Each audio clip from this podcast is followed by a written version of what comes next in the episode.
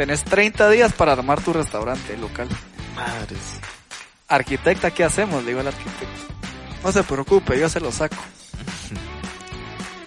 Con decirte que el día que se inauguró el mercado, yo todavía estaba colocando los adornos del restaurante. No, hombre. no había hecho una sola prueba de comida. en la- Ajá. o sea, no, sé, no sabía si servía el gas.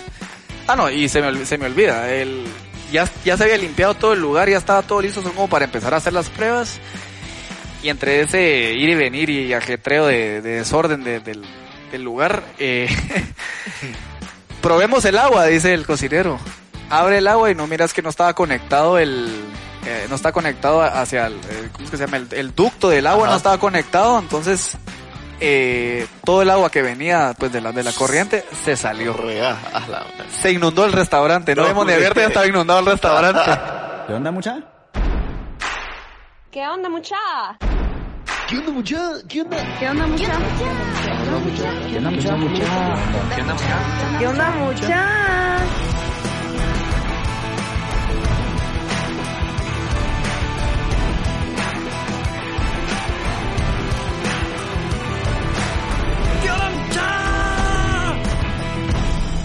muchachos? ¿Cómo están? Espero que estén muy bien. Mi nombre es Jorge Delio y suelo ser la persona que te recuerda que aún no sos ni la mitad de lo que vas a llegar a ser. Así que bienvenido una vez más a ¿Qué onda mucha podcast? Comenzamos.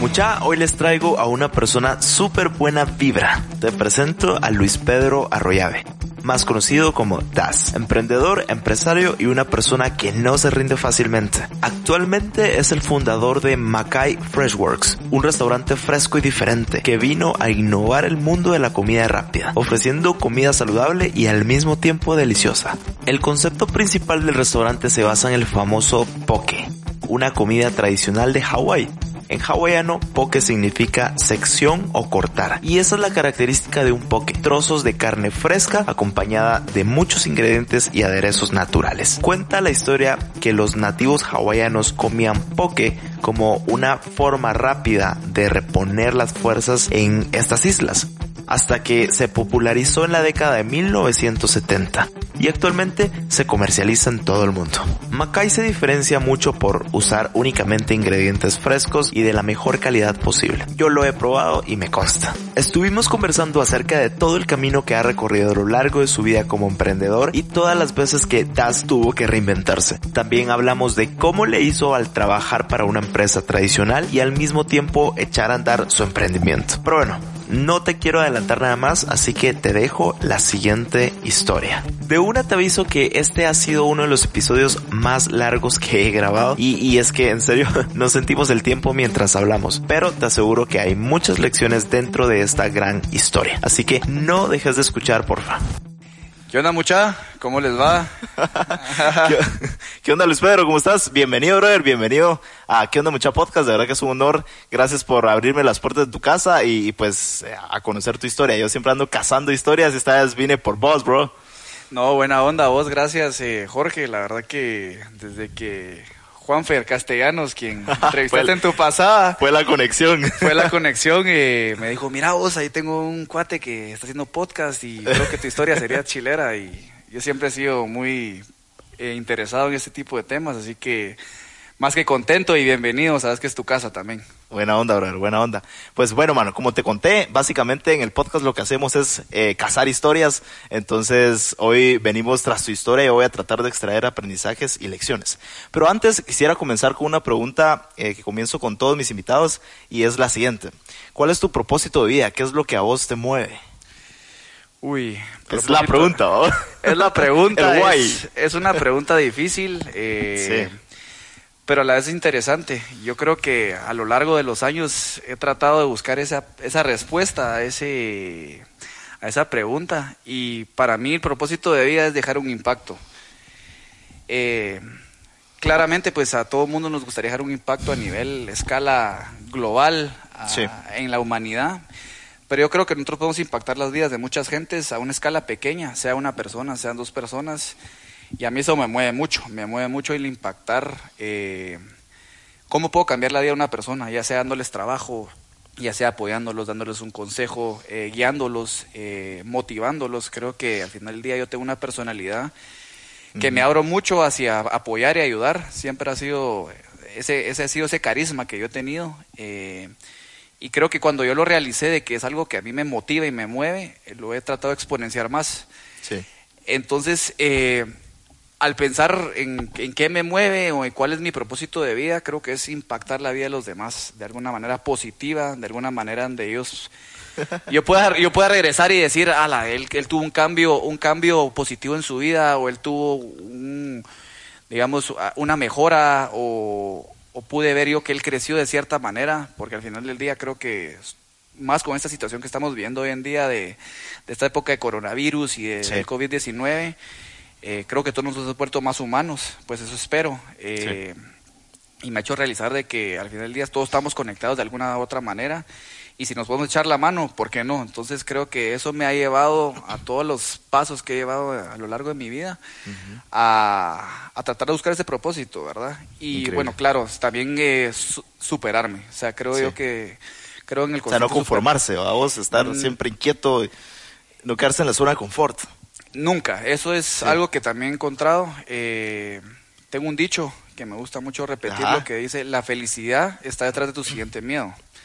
Eh, creo que lo puedo poner en práctica acá. En, Sí. Es primera vez que yo estoy en un podcast y, Bienvenido, mano. y te digo la verdad, o sea, sí, sí, la de cuando me, me- se presentó la oportunidad dije yo cómo ir a hacer, qué Ajá. quería decir, qué, cómo será, pero creo que si todo fluye, Fluye, todo- exacto. es mejor, ¿verdad? Entonces, eh, ya desde ahorita te puedo decir que está fluyendo la cosa, entonces... eh, Mirás, y vos, a mí eso es lo que me encanta de- del podcast porque uno no siente el tiempo, vos a veces pasa dos horas y, y seguís conversando y no sentís el tiempo y eso es, entras en un estado de flow. He leído un par de libros ahí psicológicos, pero... Y, y, sabes, me encanta tu propósito porque va, y por eso creo que hicimos eh, match bastante rápido. eh, y tu vibra me, me llega porque mi, mi propósito también es bastante similar al tuyo, que es impactar vidas de forma positiva y divertida. Entonces, qué increíble cuando, cuando encontrás a alguien eh, con propósitos bastante similares. Yo creo que todos también tenemos el poder de impactar a cualquier persona eh, a nuestra forma, ¿no? A veces con, con- solo con nuestras acciones ya impactamos vidas. Así que buenísimo, brother. Me encanta comenzar con esta pregunta porque así conozco la esencia eh, de la persona. Entonces, es súper. Ok, antes de comenzar con, con la historia de, de Macay, eh, pues quisiera saber un poquito de tu infancia. ¿Qué hacías de niño? A ver, ¿Cómo te voy a creciste? ¿Dónde? Te voy a contar, Ajá. mira, yo crecí, eh, bueno, para empezar, mi familia es ni- nicaragüense. Ellos eh, emigraron después de la guerra civil de Nicaragua en, en el 81, creo que estoy mal. Ok. Sí, cuando escuchen, no sé si van a regañar o no, porque no sé si estoy en la, en la fecha correcta, pero es por esa época. Eh, crecí en una casa con dos hermanos que ya eran hijos de, de mi mamá con otro matrimonio. Y pues luego, luego está mi hermana y yo, que somos eh, pues hijos de, de mi papá y mi mamá. Eh, y la verdad que crecí siempre en una familia eh, de mucho ejemplo. que- una familia muy trabajadora. tuve una infancia que se vio marcada mucho porque nada me hiciera falta. Como que siempre creo yo que lo más importante fue que yo estuviera feliz y yo persiguiera lo que me gustaba. Eh, tengo dos hermanos que la verdad que me enseñaron mucho. Mi mamá me siempre me dice, sos un metido a grande. Entonces yo tuve una infancia con buenos ejemplos, creo yo que tuve una infancia siempre desde pequeño donde yo eh, trataba de sacarle lo más que podía a mis hermanos que eran más grandes. Yo siempre los admiraba y los miraba, decía, cuando sea grande yo quiero ser como ellos. Y la verdad que Ah. hoy en día que lo veo, sí se acierta mucho porque sí Ajá. Sigo tomando muchos ejemplos de ellos. Eh. Crecí en una casa, pues, eh, en la Diagonal 6, Ajá. eh, que es pues, frente donde era, a la par de Novex. Ah, crecí en una casa ahí con, con mis cuatro hermanos, mi hermana que es la más pequeña, mis dos hermanos más grandes, que curiosamente mi hermano grande me lleva 15 años.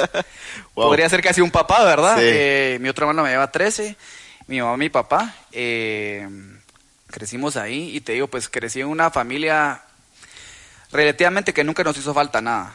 Eh, tampoco nunca tuvimos eh, excesos, digamos, siempre crecimos en una manera conservadora, pero siempre con esa ese buen sentimiento de que yo sentía seguridad que nada me hacía falta, o sea, tenía todo a la mano eh, y creo que eso siempre lo he agradecido, entonces creo que eso también me ha marcado mucho mi vida, ¿verdad? Porque yo te puedo decir que algo que yo reconozco mucho de mi infancia, que creo que, que creo que lleva mucho hacia esto de mis emprendimientos y las cosas, es, es ver a mi, ver, bueno, ver a mi papá trabajar, pero ver a mi mamá, que es una persona que en realidad eh, siempre ha buscado trabajar. O sea, ella me dice, mira, vos tenés mi sangre, me dice mi mamá, vos sos negociante, vos sos comerciante, a vos te gusta vender, a vos te gusta andar en la calle, a vos te gusta andar... Y yo tengo una memoria tan profunda de ella, eh, embarazada de mi hermana, De que ella decía, no puedo estar quieta, no sé qué hacer, qué, qué hago. Y empezó a andar paellas. Muy activa, man. Muy activa, empezó a andar paellas. La verdad que te digo, mira, Oh. ahí te voy a mandar a regalar una paella. Mi mamá hace las mejores paellas de Guatemala, estoy segurísimo. Increíble. Eh, mi mamá, es- creo que recuerdo bien, puso un rótulo en la casa, imagínate, se venden paellas. Y No, le, hacían, le hacían paellas a domicilio, ¿verdad? Entonces por ahí empezó el ejemplo. ¿verdad? Como te decía, el ejemplo para mí es... Qué buena influencia, ¿verdad? Porque, o sea, con ese ejemplo aprendiste el, el trabajo duro, o sea, lo que es no estar estático. Exacto, no Echar estar, punta. estático, no estar estático, echar punta y saber que las cosas cuestan. Sí. Eh, las cosas buenas cuestan, no todo viene fácil, eh, hay que sudar la camiseta. Mm. Yo creo que mi mamá en ese momento a mí me demostró que independientemente de la situación en la que estés, pues ella embarazada, creo que ya con una panza bastante grande, estaba trabajando en mi casa y, y tal vez no recuerdo mucho las conversaciones, no recuerdo mucho yo estarla viendo haciendo las payas todos los días, pero sí tengo bien marcado dentro de mi ser esa imagen de ella echando punta y creo que de ahí nace mi infancia. Eh, también mi infancia fue muy rodeada de mi familia. Eh, Mi abuela, eh, de parte de mamá, siempre fue muy familiar. Eh, somos una familia pequeña por ser emi- emigrantes de, eh, inmigrantes de Nicaragua. Y todos los sábados como tradición nos juntábamos. Entonces también conviví mucho con mis primos y a la fecha seguimos conviviendo bastante. Eh, tal vez ya no nos vemos mucho como antes, pero está esa... Siempre está esa unión, esa conexión. Eh, es familiar. unión, eh, lo que siempre llamo family first, ¿verdad? Y- Siempre. Y, aquí así lo creo. Yo sé que en todas las familias hay diferencias, hay, hay, hay opiniones eh, pues de cada quien, pero al final del día la esencia siempre se mantiene. Yo sé Total. que, que yo tengo esa confianza en que mi familia en cualquier momento, pues yo pase algún mal momento, eh, que ojalá nunca pasara, pues eh, que puede pasar, eh, ellos están ahí para mí, eso es lo que por lo menos siento esa seguridad. Claro. Y eso me ha ayudado mucho también a fomentar mis valores, porque creo yo que más importante de hacer cosas es siempre tener los valores y las morales Sí. correctas, ¿verdad? principios. Los principios, correcto, Sí. para hacer las cosas bien, porque si algo creo yo que me enseñaron, vuelvo al ejemplo, es que las cosas si hay que hacerlas, hay que hacerlas bien, eh, por el camino correcto. No hay un easy way, ¿verdad? Que es lo que le llamo. Sí, yo. no hay un camino fácil. No hay un camino fácil, exacto. No hay nada regalado tampoco. Algunas cosas, ¿verdad? Ah, bueno. Pues, qué, qué increíble conocer un poquito de tu infancia y contame, o sea, ¿qué, qué crees que, que hacías de niño? ¿Qué cualidades tenías de niño que, que influyeron a lo que sos hoy? ¿Eras inquieto? No sé, eh, no sé. Era muy travieso. Mira, vos era muy travieso. eh, creo yo que pues... ¿Allá te decían oso o no? eh, la historia, la historia, la historia. vo- Vos esa es algo, una historia que a mí me... Ahí me la contás. Te la voy a contar, pero que no la... Ni siquiera yo sé por qué me dicen oso. Lo que Los yo... apodos que llegan solos, ¿no? Asumo la historia porque ya no me queda de otra, porque qué aburrido no tener historia que contar, ¿verdad? Pero siempre fui inquieto, siempre fui una persona a estar afuera. Eh, si algo yo recuerdo mu- pues profundamente de mi infancia que, que me marcó es el poder estar en la calle, sea jugando básquet, sea jugando foot, base, todos los deportes, tal vez no a nivel profesional o a nivel... eh, Pero la clásica chamusca. la clásica chamusca y, y recuerdo mucho de que esa, ese trabajo en equipo eh, entre primos, entre que vayan peleas y no vayan peleas, diferencias y todo, Sí. Me fue, me fue formando mucho también. Creo yo que ahora que lo veo en retrospectiva, eh, tengo claro que esos momentos sí marcan a uno, aunque uno no lo crea, ¿verdad? Uno tiene que hacer ese, esa tarea de introspección para darse cuenta Sí. cómo los eventos en la vida lo han ido marcando y han ido moldeando la personalidad. Y fui muy inquieto, inclusive recuerdo muy bien que ya después de vivir en la casa de la Diagonal 6, pues mis papás eh, se divorciaron cuando yo tenía 10 Ok. años. Eh, yo me pasé a vivir a la casa donde vivía mi abuelo. Eh, esto fue en el año 2000. Ujú. Y ahí fue cuando yo sentí mi- mis primeras inquietudes de, de los negocios. Porque a mí siempre... Esa chispita del emprendedor. Esa ¿Ahí chispita cuántos años tenías? Tenía entre 10 y 11 años más o menos. Ok. Eh, te puedo decir que yo a mi abuelo lo admiro, pues mi abuelo ya no está con nosotros hoy en día, pero lo admiro y, los, y lo sigo admirando. eh, Como un mentor, me imagino, para vos. Más que mentor, un, como te digo, nuevamente el ejemplo, ¿verdad? Porque mi abuelo empezó una empresa en Nicaragua, eh, con la guerra civil se le expropiaron la empresa, eh, entonces Oh. te puedes imaginar ese sentimiento. Ahorita Sí. que pues con esta situación del, del coronavirus y todo, estoy sintiendo un poquito las, las dificultades que se pueden presentar adversas que están fuera del control de uno. Entonces, Sí. él fuera de su control, pues prácticamente perdió la empresa en Nicaragua y emigraron a Guatemala. Entonces, te puedes imaginar lo difícil que ha sido estar en Guatemala. Y Empezando desde cero, pues, eh, prácticamente. Fue como un reset. Wow. Exactamente, y algo que, que mi abuelo pues siempre decía es que él agradece, entre todo ya había un futuro, pues eh, haber venido a Guatemala, porque la verdad que le abrieron mucho las puertas aquí la, la gente, eh, y volvió a empezar la empresa y creció la empresa. Eh, entonces la empresa, en la empresa de mi abuelo, pues yo siempre las vacaciones me, me hacían ir, eh, era como esa tradición de siempre, pues ir a ir a, a jugar de ser ingeniero, ir a jugar de ser el, el que ve las refrigeradoras, porque tenemos una empresa de refrigeración comercial. Eh, y me acuerdo que iba con mi primo, nos metíamos a las salas de reuniones a hacer reuniones y demás. Y entonces creo que por ahí siempre me empezaron a inculcar esa chispa de que de trabajo, ¿verdad? De, de echar punta, de, de saber que, que las cosas buenas y las cosas que uno quiere lograr las puede lograr, pero con esfuerzo. Entonces, cuando, cuando regresando a la historia de lo de, de mi casa, cuando ya vivía con mi abuelo, no sé por qué un día mi mamá me enseñó a cocinar un pastel. Ajá. Ajá, a ver, contame. Y le digo yo, y le digo yo, mamá, y mira, y si vendo pasteles. Esa fue Me- la chispita. Ahí empezó la chispita. Yo me recuerdo re bien que los, los pasteles, mm, hasta me acuerdo que mi mamá me decía, mira, es un negocio redondo. Porque ella me, ella me compraba la mate- me compraba la materia prima. Me pagaba la energía eléctrica. Eh, y ahí solo los, solo los preparaba yo y los vendía. Entonces era una ganancia total. Ajá. Y me acuerdo también el precio exacto. Eran A ver. 35 quetzales de costo y los vendía a 70. No, hombre, era... ganar el doble, me decía mi mamá. Mínimo. Y entonces ahí con las influencias un poquito de mi mamá, llamaba a la empresa y llamaba a todas las, los- a las señoras de, las de la empresa de mi familia. Mire que mi hijo está vendiendo pasteles. ¿Cómo le decís que no, verdad? ¿Cómo le decís que no, verdad? Pero a- ahora que lo veo es una bonita lección, pues, Sí. porque al final del día los... Sí, porque te da esa sensación de tener clientes, de hacerlo vos. Sí, y, y interesante pues porque tal vez no conocía detalle de que las cosas llevan un costo, llevan un proceso, lleva y, y no todo es la ganancia nada más, Sí. ¿verdad? Eh, pero ahí empezó la chispita y, y creo yo que por ahí es donde yo empecé a entender de que, que uno si uno se mueve, uno puede lograr hacer cosas, puede hacer Sí. negocios, puede hacer tratos, puede conseguir clientes, ¿verdad? O sea, creo que esa es la importancia. Eh, acabo de ver una película eh, con todo esto que está pasando de eh, World War C, no sé si la has visto, de la de Brad Pitt. Sí, ajá. La, de, los zombies, la de zombies, ¿verdad? Pero hay una parte que me cala muchísimo que dice movimiento es vida. Cabal. Y es cierto, ¿verdad? En portugués creo que lo dicen, algo así. de- Eh, en no, lo dice en español, va con este, este- Llega a la parte donde están los edificios y, y no habla inglés el un latino que está Ah, con, sí, con sí. ellos y el niño le está traduciendo y como ya el niño no le puede traducir, le dice movimiento es vida.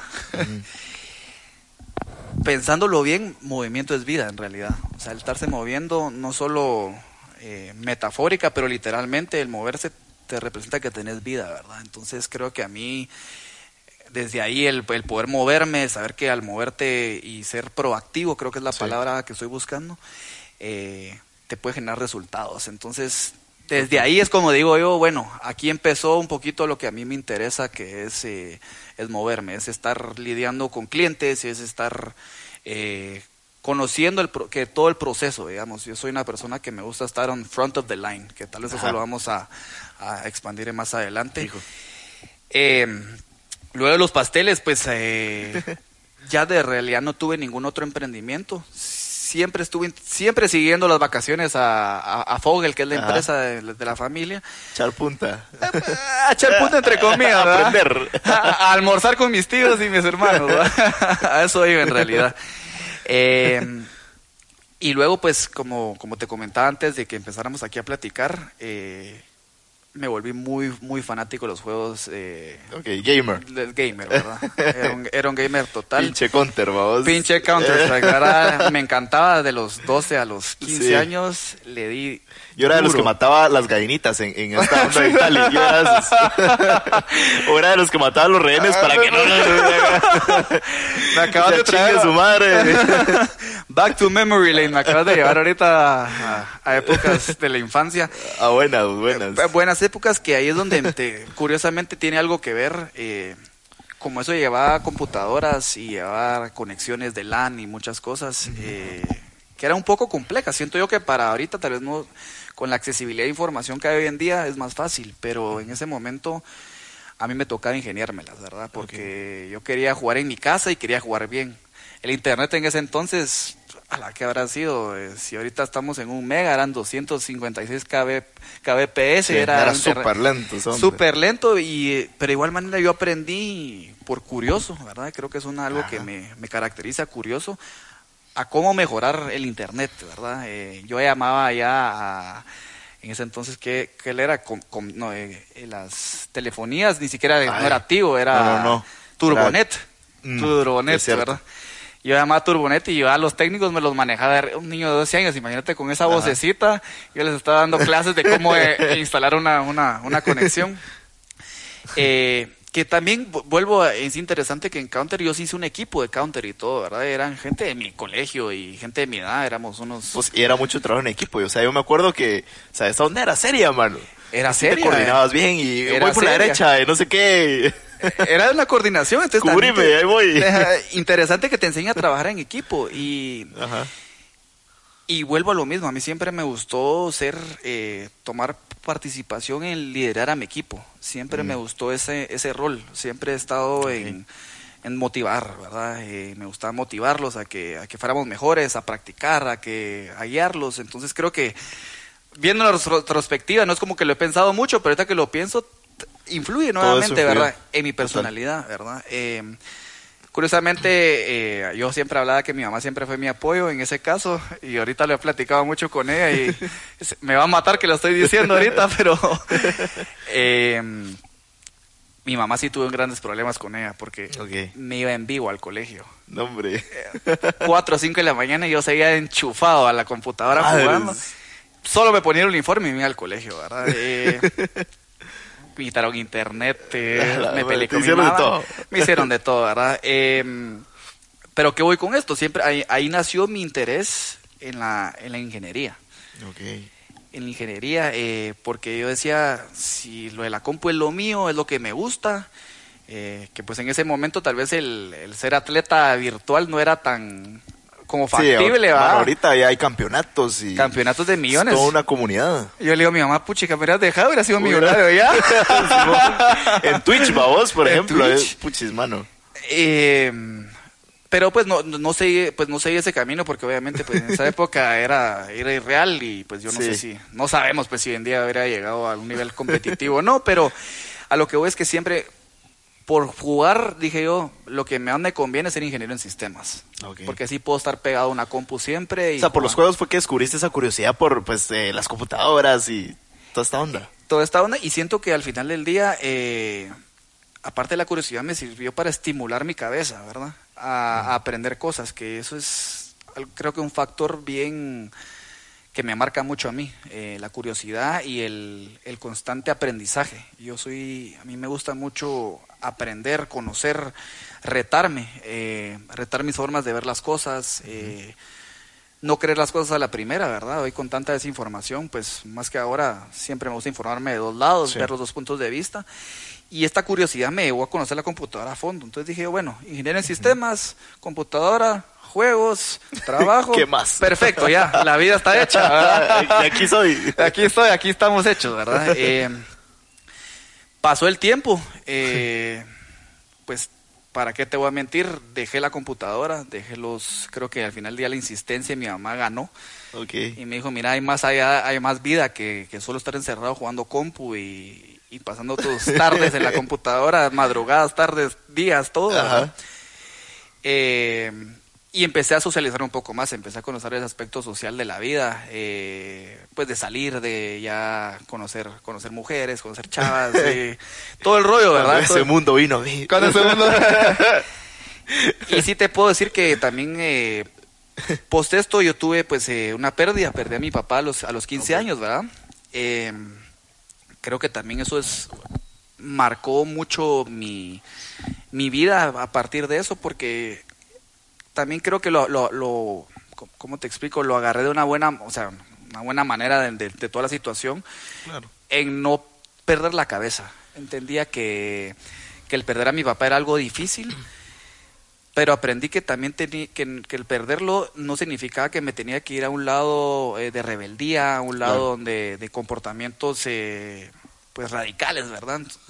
Dije, bueno, aquí hay que mantener la cabeza serena y hacerle frente a esta situación y sobrepasarla, entender que es un duelo, entender de que pues no lo puedo regresar a la vida y tengo que seguir adelante. Y, y ahora más que nunca eh, exponenciar mi potencial que tengo como pues en esa época como adolescente y aprovechar todas las oportunidades que tenga, ¿verdad? Porque sé Puchis, que la, ¿Cuántos años tenías ahí? Porque abordaste el proceso súper maduro, pues. Sí, a los 10, mira, mi, mi- mi papá falleció a los, cuando yo tenía 16 años, sí, 16, 16 17 años tenía. eh, Él falleció en el 2007. Eh, tenía, tenía recién cumplidos eh, 17, en realidad. Eh, y te digo, lo abordé bien maduro. O sea, puedo decirte que muchas de las cosas las afronté con madurez. eh, y aquí hay algo importante que tuve el pilar que siempre ha sido en mi vida, que es mi mamá. Sí. Mi mamá, pues, eh, ha sido como mi socia, digamos, en la- en- a, a lo largo de la vida. De la en- vida. de la vida, en, en sus guianzas, en sus ensena- enseñanzas.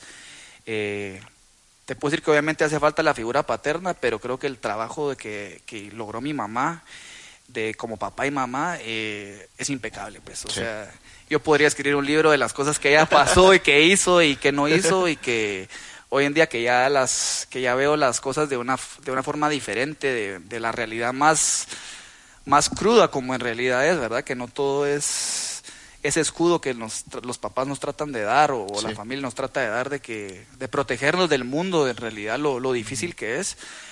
Impresionado, ¿verdad? De todo lo que ella logró, eh, que no me hiciera falta nada nunca, en, al contrario, tenía además de, de lo que yo necesitaba y sigue siendo así hoy en día. Eh, entonces, al abordar todo esto, pues toda esa etapa fue bastante turbulenta, así te lo puedo decir, a nivel emocional, a nivel eh, mental. eh, y era la época del colegio secundaria, ¿verdad? que uno no, no, tal vez no, si uno no lo aborda de una manera bien, uno puede irse de cualquier lado, perder años, descarrilarse todo. Sí. Yo nunca, me, nunca perdí una materia, siempre me mantuve con mis clases limpias, nunca tuve una retra, nunca tuve nada de eso. Pero sí te puedo decir que mis últimos años no eran, eh, no eran las mejores notas. Claro. Era una, un, digamos, en el promedio.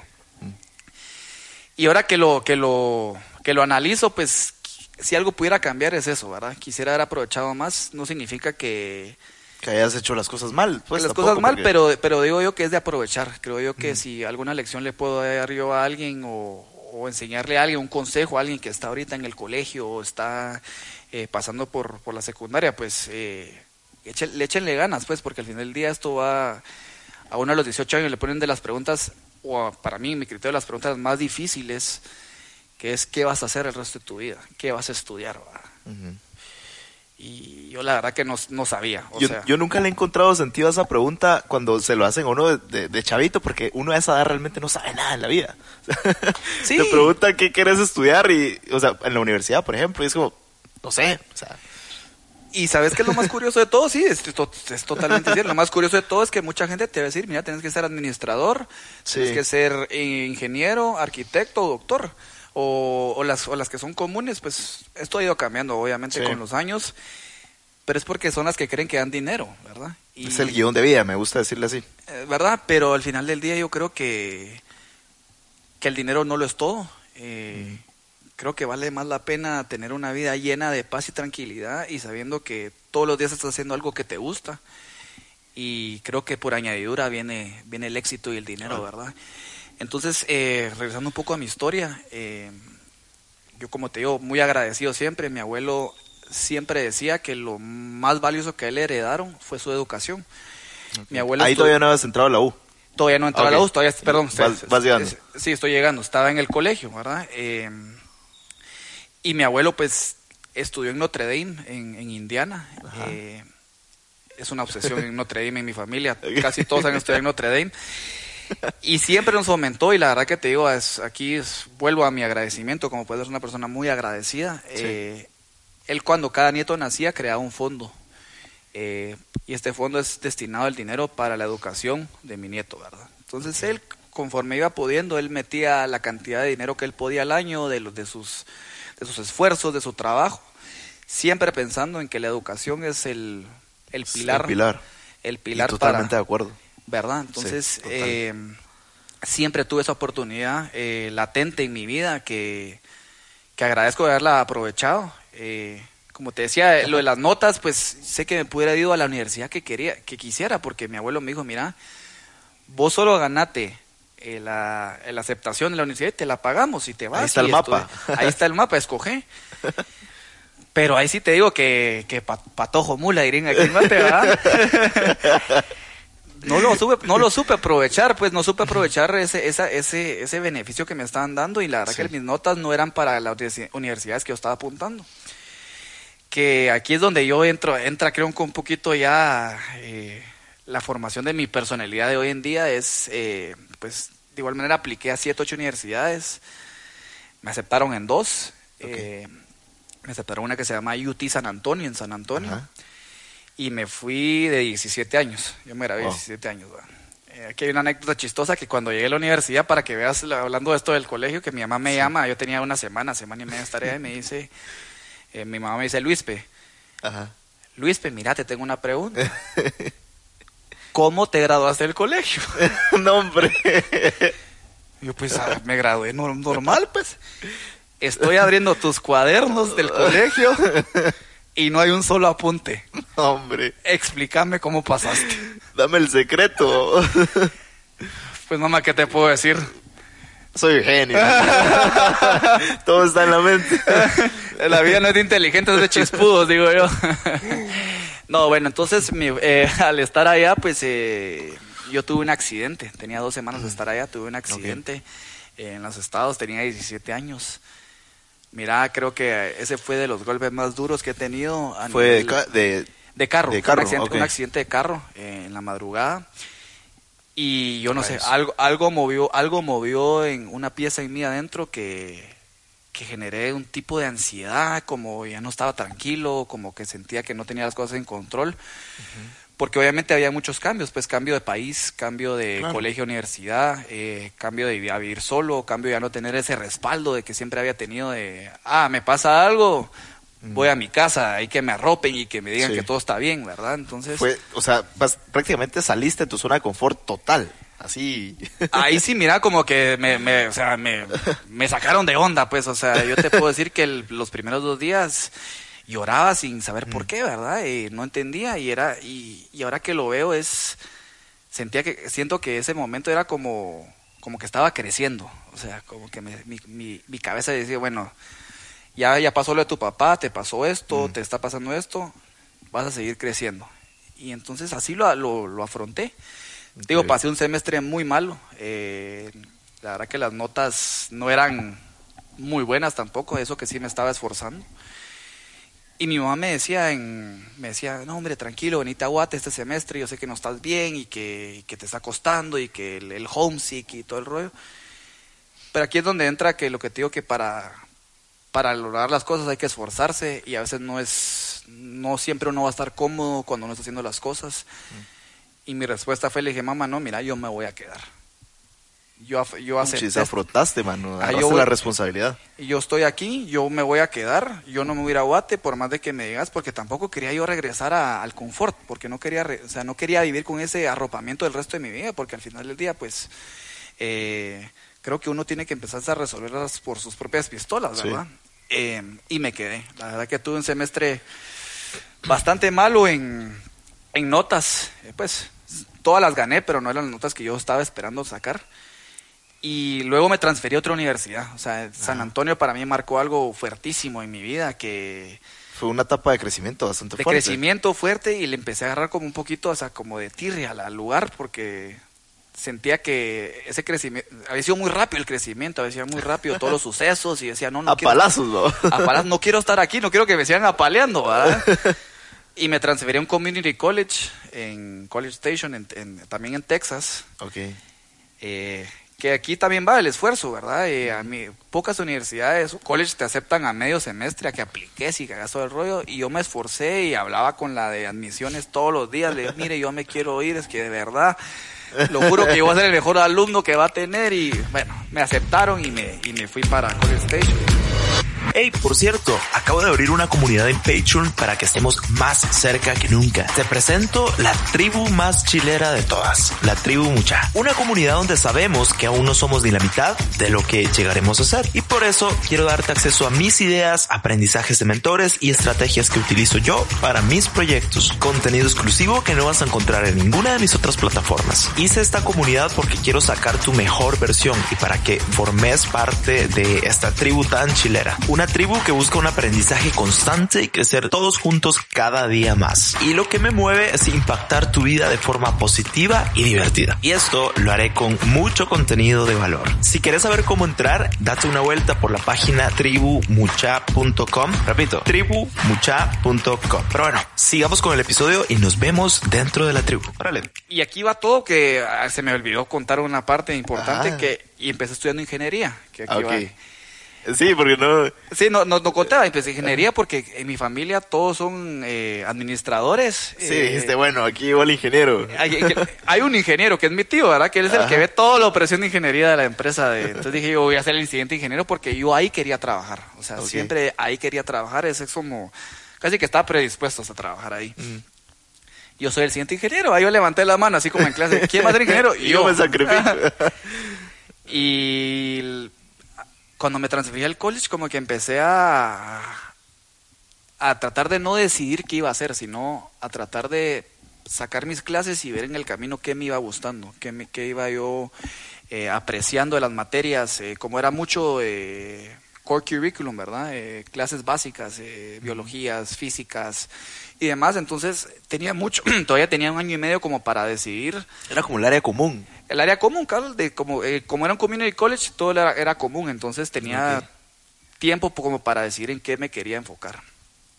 Eh, entonces, entre todo este tiempo, pues me fue bien el primer semestre, me fue, saqué buenas notas, como que empecé a sentir que mi vida se estaba encarrilando nuevamente a- hacia un, digamos, fue turbulento al principio, pero como que encontré el camino otra vez y dije, Ajá. "Bueno, aquí nos vamos, pues, aquí ya agarremos a vía y nos vamos y empecé a sacar buenas notas y estuve ese año y medio ahí en el Community College. Y fue al contrario de la- del, del colegio. Tenía tan buenas notas que apliqué a ocho universidades y me aceptaron siete de ocho. Puchis. ¿Verdad? Entonces Un cambio ahí fue brutal. un cambio y ahí fue cuando la primera vez que sentí que dice, bueno, otra vez el esfuerzo, ¿verdad? el esfuerzo, me esforcé, me costó, porque obviamente sacar buenas notas pues también llevó momentos difíciles y momentos de estudiar y de frustración y demás. Y cuando saqué buenas notas y me aceptaron las siete, ocho universidades, dije yo, puchiga, qué rico Wow, se siente sí que, uno, que, que, que, ajá, que sí, sí, sí se puede, ¿verdad? Entonces, eh, también te puedo decir que en ese momento estaba no- tal vez no buscando lo que era mejor para mi educación, sino estaba buscando donde me iba a sentir más cómodo. Y entre todo el ir y venir, pues paré yéndome a, a TCU en, en, en Texas, eh, también nuevamente, en es- este queda en Fort Worth. Y cuando me fui a, a TCU, ellos tenían, tenían un programa muy bueno de entrepreneurship. Ok. Eh, en ese momento creo que estaban top 5, top 10 de entrepreneurship y el business school estaba en top 20, top 30, ponele. Y ahorita ha ido mejorando. Entonces eh, dije, hoy no, yo voy a estudiar entrepreneurship con, con marketing, ¿verdad? Eh, porque es algo que me llamaba la atención y el emprendimiento. ¿En qué año fue eso, más o menos? Te estoy hablando que yo, eh, 2008 fue cuando me fui a la U, 17 años. Pasaron los dos años, 2010 entré a, Ok. entré a TCU. Y en esa época no era como tan sexy como lo es ahora. O sea, decir, ay, marketing y todo el rollo, no era como tan popular. No, era tan... Exacto, no era, ajá, no, no era, o sea, era curioso porque ahora me acuerdo de mis clases y, y mucho de lo que aprendí lo estoy viendo hasta hoy en día, cómo se está aplicando y, lo estoy entendiendo hoy en día. Es, es curioso porque es hasta una carrera como psico- psicológica, ¿verdad? Eh, toda la psicología, pues todo es jugar con los sentimientos de la gente, ¿verdad? Sí. Cómo hacerles creer que necesitan, que necesitan una un producto que en realidad no necesitan, ¿verdad? Entonces todo eso me llamó la atención y, cre y, y yo con mis ansias de siempre siendo muy sociable y de comunicación y de y de yo no tengo pena nada, eso es, una bien. verdad. Esto va conmigo, ¿verdad? Entonces empecé a estudiar las dos carreras y pues Puchis, y, y, y perdón que te interrumpa. Regresando un poquito a tu infancia, fue un gran cambio porque, o sea, me dijiste que eras bien introvertido y ahorita es como todo lo contrario. todo lo contrario. Sí, sí ¿Cómo es la vida? ¿Cómo es la vida de como que como que después de toda esa época de computadora Ajá. que en realidad sí socializaba bastante porque te digo hoy en día me da risa porque conozco conozco un montón de gente que lo conocí por medio de la compu. Pero hoy en día eso, esa, esa socialización, ¿verdad? Esa- eso de socializar, perdón, eh, y de conocer gente y, de- y como vos, más o menos, que te gusta conocer historias, Ajá. Creo que a mí lo que más me gusta es también conocer la otra persona y sin prejuicios. Siento que Sí. siento que aquí en Guate y pues en muchas partes del mundo, eh, como somos ciudades o, o países tan pequeños que al final del día tenemos un link entre cada uno y puede ser un prejuicio malo o un prejuicio bueno, pues no, no estoy diciendo que siempre tiene que ser malo, pero ya sabemos algo de una persona, ¿verdad? Entonces es mucho más difícil como extraer esa esencia de la persona si ya vas con un pensamiento predispuesto de la otra persona. Entonces yo he tratado eh, de quitar esas barreras y decir, bueno, hay que darle la oportunidad a ciertas personas a conocerlas como en realidad son, que al final día muchos te sorprenden. Sí. Que te dicen, Total. mira, es que él es malo porque X y razón, y cuando lo conoces, dices, bueno, sí, Sí, tienes todo lo contrario. Sí, todo lo contrario, pues, ¿verdad? Entonces, eh, eso me, eso me, todo eso me, me gustó y sentí que eso me hizo clic en, en la, en la carrera, pues, y, y lo chilero de la, de la universidad, ese, de, de TCU, es que para entrar al- al- a la escuela de negocios, tienes que pasar un proceso de aplicación como que estuvieras aplicando un trabajo. Ujú. Tienes que llenar eh, un currículum, eh, hacer una hacer una carta de por qué querés, eh, por qué querés, ¿cómo es que se llama? ¿Por qué querés trabajar? Eh, en la, digamos, ¿por qué quieres entrar, perdón, en ese caso a la, a la- al business school y, y después pasar un par de entrevistas. Entonces eh, fue curioso porque fue el, la el primer encuentro que yo tuve de, de- de la vida real, por decirle Ajá. así, de cómo es un proceso. Primer encontronazo. Primer encontronazo, ¿verdad? Entonces, eh, chilero, pues, porque me dio, me dio una, esa sensación de que, bueno, así funciona a la hora de buscar un trabajo. Eh, entonces, bueno, pasó todo, esta, pasó todo esto en la universidad y yo siempre quise quedarme eh, trabajando fuera. Yo me gradué en, el, en diciembre de 2012 y como te digo, creo que, que esto es a lo que voy a mencionar es, es muy importante. Creo que no siempre eh, uno tiene que creer de que sus credenciales es todo para entrar a algún lado, sino que también la Sí. historia que uno cuenta, la personalidad de uno, cómo uno afronta las cosas, eh, es como uno convence a las personas de que uno es el, el match perfecto para Sí. el puesto. Y el papá de un amigo me presentó a, a un banquero de Nueva York, de HSBC. Ajá. Eh, en un- fuimos a ver una- un Gran Prix de Fórmula 1 en Austin, eh, me acuerdo, y, y cenando, platicando, yo le dije, mira, a mí me interesaría trabajar en Nueva York, me interesaría trabajar fuera. Y me dijo, mándame tu currículum. Eh, le mandé mi currículum y él pues tenía una posición bastante buena en, en Nueva York, en el banco. Y cuando le mandé mi currículum, pues pasé un par de etapas de procesos de, de selección de, de con ellos. Y un día me llamó y me dijo, mira, te soy bien honesto. Eh, está muy difícil la situación ahorita darle trabajo a alguien que no es eh, residente estadounidense, porque era justo cuando estaban saliendo, de- empezando a salir de la recesión de Estados Unidos, entonces estaba bien complicado el mercado, de el mercado de trabajos allá. Me bajaron de la moto, casi que Sí, me dijo ahí, mira, no Nel. creo que puedas. Entonces, bueno, te, ¿qué hago? Pues me voy para Guate. Pues ya la verdad que ya no busqué ningún otro lado, me vine para Guate. Y el estar aquí en Guate, pues te puedo decir que sí pasé tres meses eh, buscando trabajo, ¿verdad? Eh, Mi percepción tal vez de, de trabajar en Fogel, que es la empresa de mi familia, eh, Sí. Cambió. cambió un poco porque yo creí que toda mi vida yo iba a regresar directo a eso, como que si fuera un, algo escrito en piedra, ¿verdad? Y, y en ese momento, pues, eh, y ahora lo agradezco, creo que en ese momento no lo entendía, ahora lo agradezco. eh, mi tío decía que, que él prefería que hasta que uno tuviera maestría trabajáramos en Fogel. Eh, entonces yo no entendía por qué, yo decía, ¿cómo no me dan la oportunidad a mí? O sea, si yo estoy viniendo, yo necesito trabajo. eh, y entonces, bueno, di- dije, bueno, lo acepté, me, me fui por mi lado y ahí fue nuevamente donde te digo yo que, que tengo que resolverlas por mi cuenta, ¿verdad? Eh, creo que, que es algo que mi mamá siempre me reconoce, que me dice, mira, si vos no te sale algo por un lado, buscas por otro lado. Y no te, no te hundís y te vas para arriba y ves cómo, Buscar cómo lo sacas alternativas. Creo que eso es algo importante, es una lección que, que, que todos debemos de aprender, de que Sí, donde se te cierra una puerta, se te abre otra, ¿verdad? Eh, entonces me puse a buscar por otro lado y te digo, la verdad, me fue muy difícil. Ahorita va a tener un poquito, eh, ¿cómo te dice? ¿Cómo te digo? Eh, mentira lo que te estoy diciendo, pues es, es realidad. No, hermano, es... Ah, a ver, eh, no conseguí trabajos, o sea, no- yo creía que como venía con título de los estados y como Sí. venía, dije, bueno, seguro tengo Está trabajo. fácil. No estaba fácil, no, con- está dura. no conseguía en ningún lado. Entonces mi- un día llamé, llamé a mi tío, mi tío me llamó a mí, o no ya no me recuerdo cómo fue en ese momento. Y le digo, mira, yo quiero trabajar, o sea, estoy desesperado, llevo tres, cuatro meses sin trabajo, eh, ya no puedo más, no puedo, ya no podía estar en mi casa, yo con la inquietud que tenía, no, ya quería producir, quería sentir ese rol, Crear, trabajo, crear, eh, ser, ser proactivo. Me dijo, ¿sabes qué? Venite a trabajar como un intern. Venite a conocer la empresa. No te aseguro que haya un puesto, pero venite a conocer.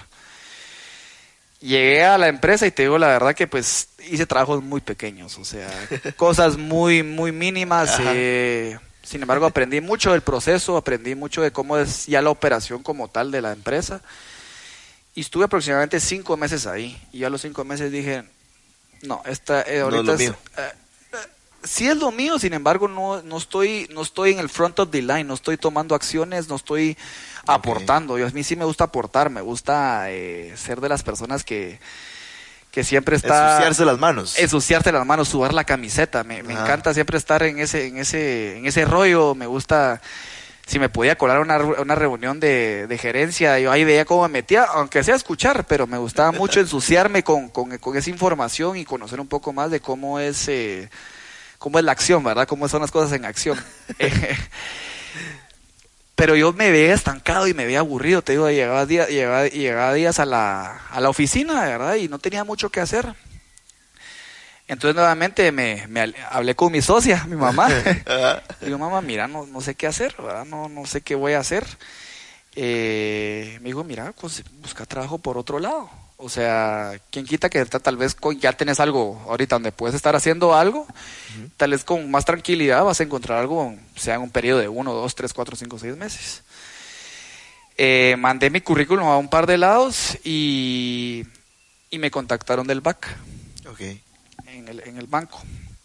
Eh, bueno, para todo esto antes del BAC fui a varias entrevistas.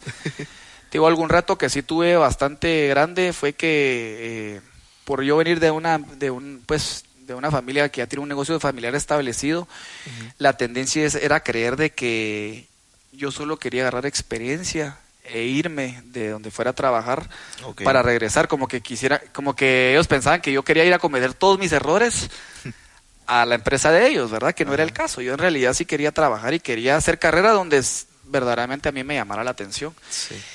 Eh, entonces a mí se me cerraron muchas puertas, te digo que sé que por, por esa razón, eh, porque sí sé que era el candidato ideal y hasta que llegué al BAC y la persona que me entrevistó eh, me dijo, mira, yo vengo de un, un background similar, de, tengo un, con, con un negocio familiar y te entiendo. ¿De verdad querés trabajar? Me dijo, sí. ¿Estás listo para subir la camiseta? Sí. Bueno, esto es lo que te ofrezco. Me ofreció el trabajo en la misma entrevista. Lo acepté y fui ejecutivo de banca, fui ejecutivo de banca comercial. Que para mí este trabajo te puedo decir que lo fue un amor y odio. Esa es la realidad de ese trabajo, es la realidad del trabajo. Resumen, vamos. Ah, Fue un amor y odio, ¿verdad? Pero lo más chilero de ese trabajo es que como yo miraba eh, la- el lado comercial de Guate, no miraba corporaciones grandes. O sea, yo colocaba créditos, eh, planillas, era un vendedor de productos bancarios, ¿verdad? ese era mi rollo. Y ganaba por comisión, entonces si quería tener Sí, buen... pues. Tenía que sacar la casta, ¿verdad? Ajá. La cosa es que con, lo bonito de este, de este trabajo es que a mí me tocó irme a meterme a los rincones más arrinconados del mundo porque ahí quedaba la O sea, empresa. te tocaba campo. O sea, me tocaba al campo. Yo tenía que hacer 20 visitas eh, semanales, creo que eran. No me recuerdo. Sí, semanales más o Ajá. menos.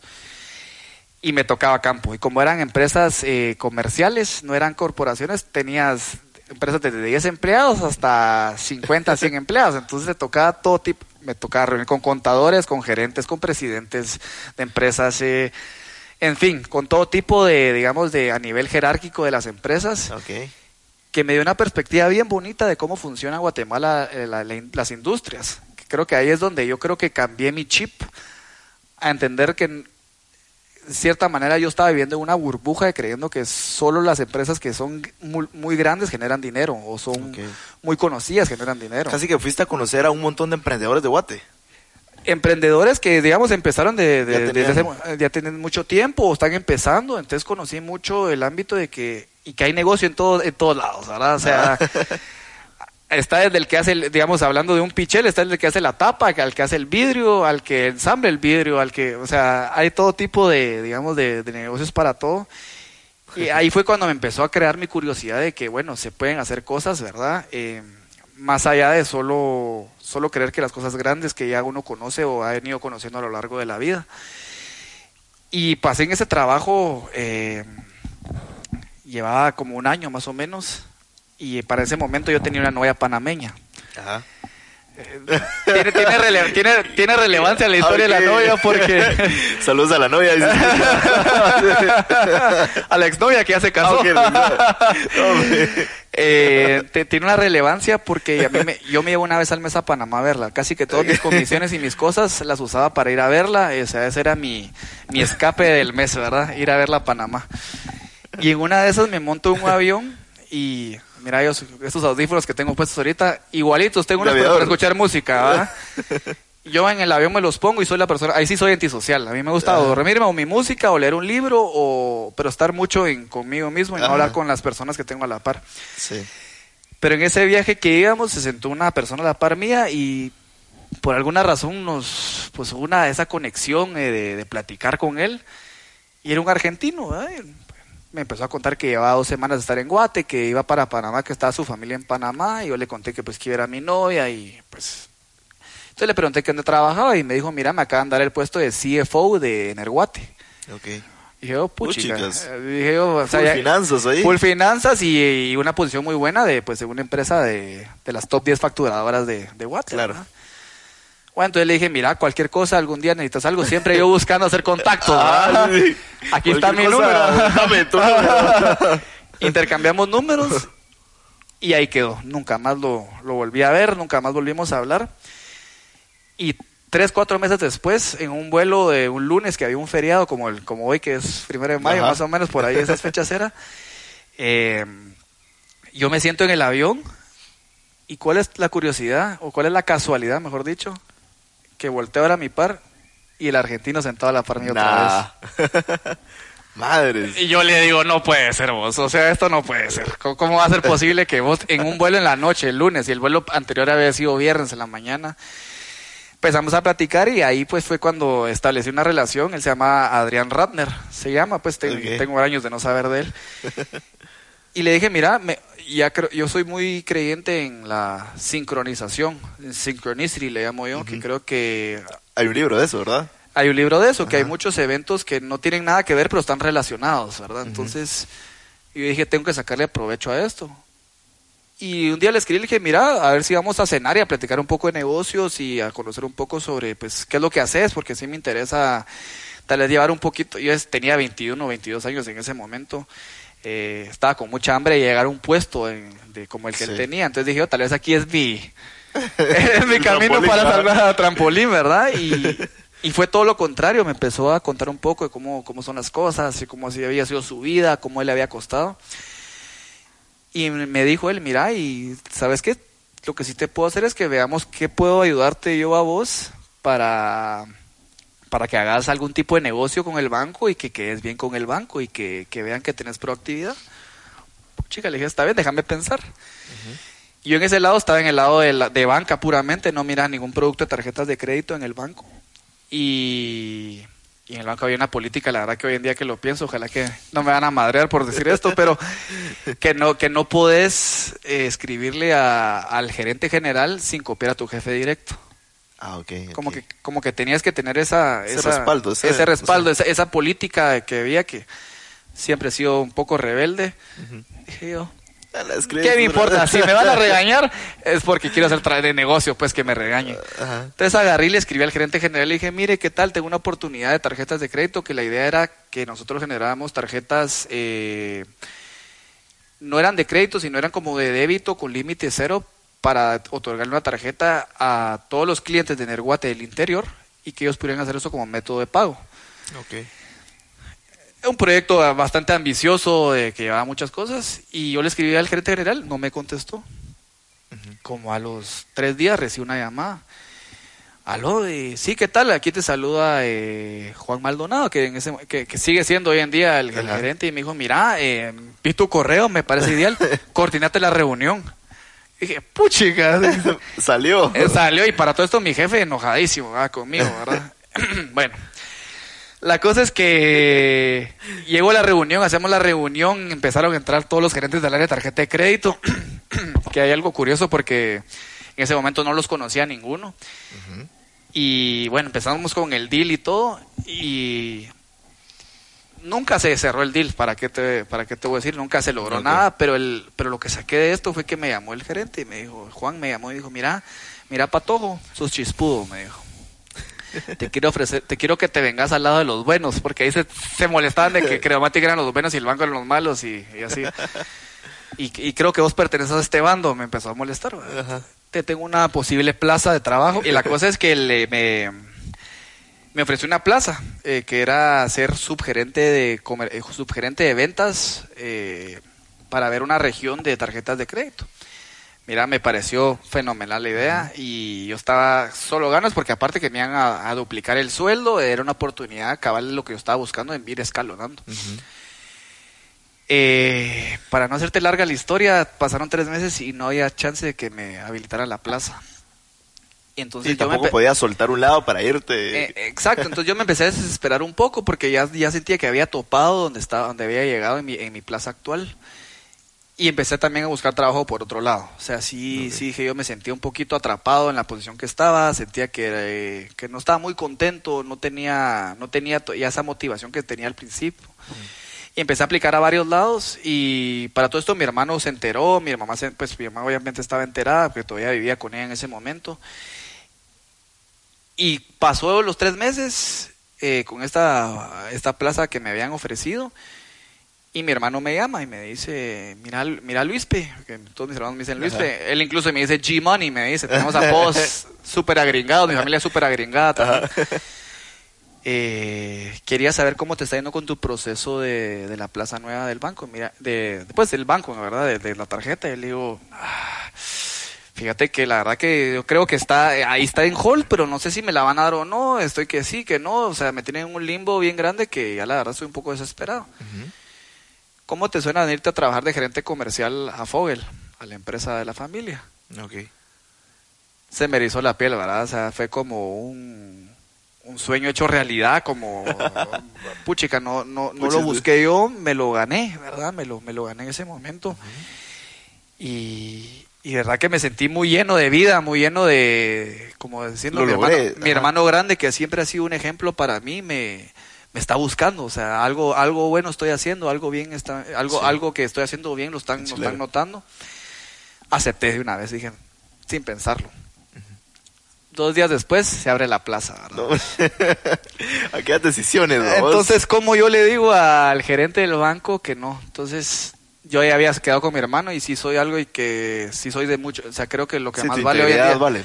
la palabra, ¿verdad? La Sí. palabra, si yo y honestidad. La palabra y honestidad son dos valores fundamentales y que, que yo creo firmemente en que si si no puedo, te voy a decir que no puedo y por qué y no te voy a inventar una excusa porque creo que es que hace uno peor y unos a uno lo descubren de que uno está mintiendo, ¿verdad? Sí. Le, dije, Juan, mire, con toda la pena del mundo, eh, se presentó una oportunidad eh, en la empresa de mi familia, no la busqué yo, me llamaron, el gerente comercial renunció y creen que yo soy la persona idónea para el puesto. Acepté con todo gusto. Entonces eh, me da muchísima pena porque a mí no me gusta quedar mal ante nadie, no me gusta haberle dicho algo que sí, ahora que no, pero sí, sí también quiero que me entienda que el proceso duró mucho tiempo y yo pues tuve que tomar una decisión.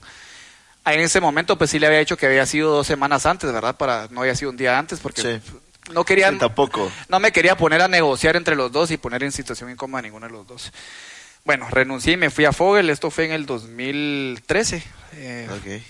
finales de 2013 y empecé a trabajar en Fogel. Mira, la verdad que aprendí muchísimo. Aprendí, em, ahí como gerente comercial me tocaba viajar a Trinidad y Tobago, a Panamá, que era conveniente porque tenía a mi novia, ¿verdad?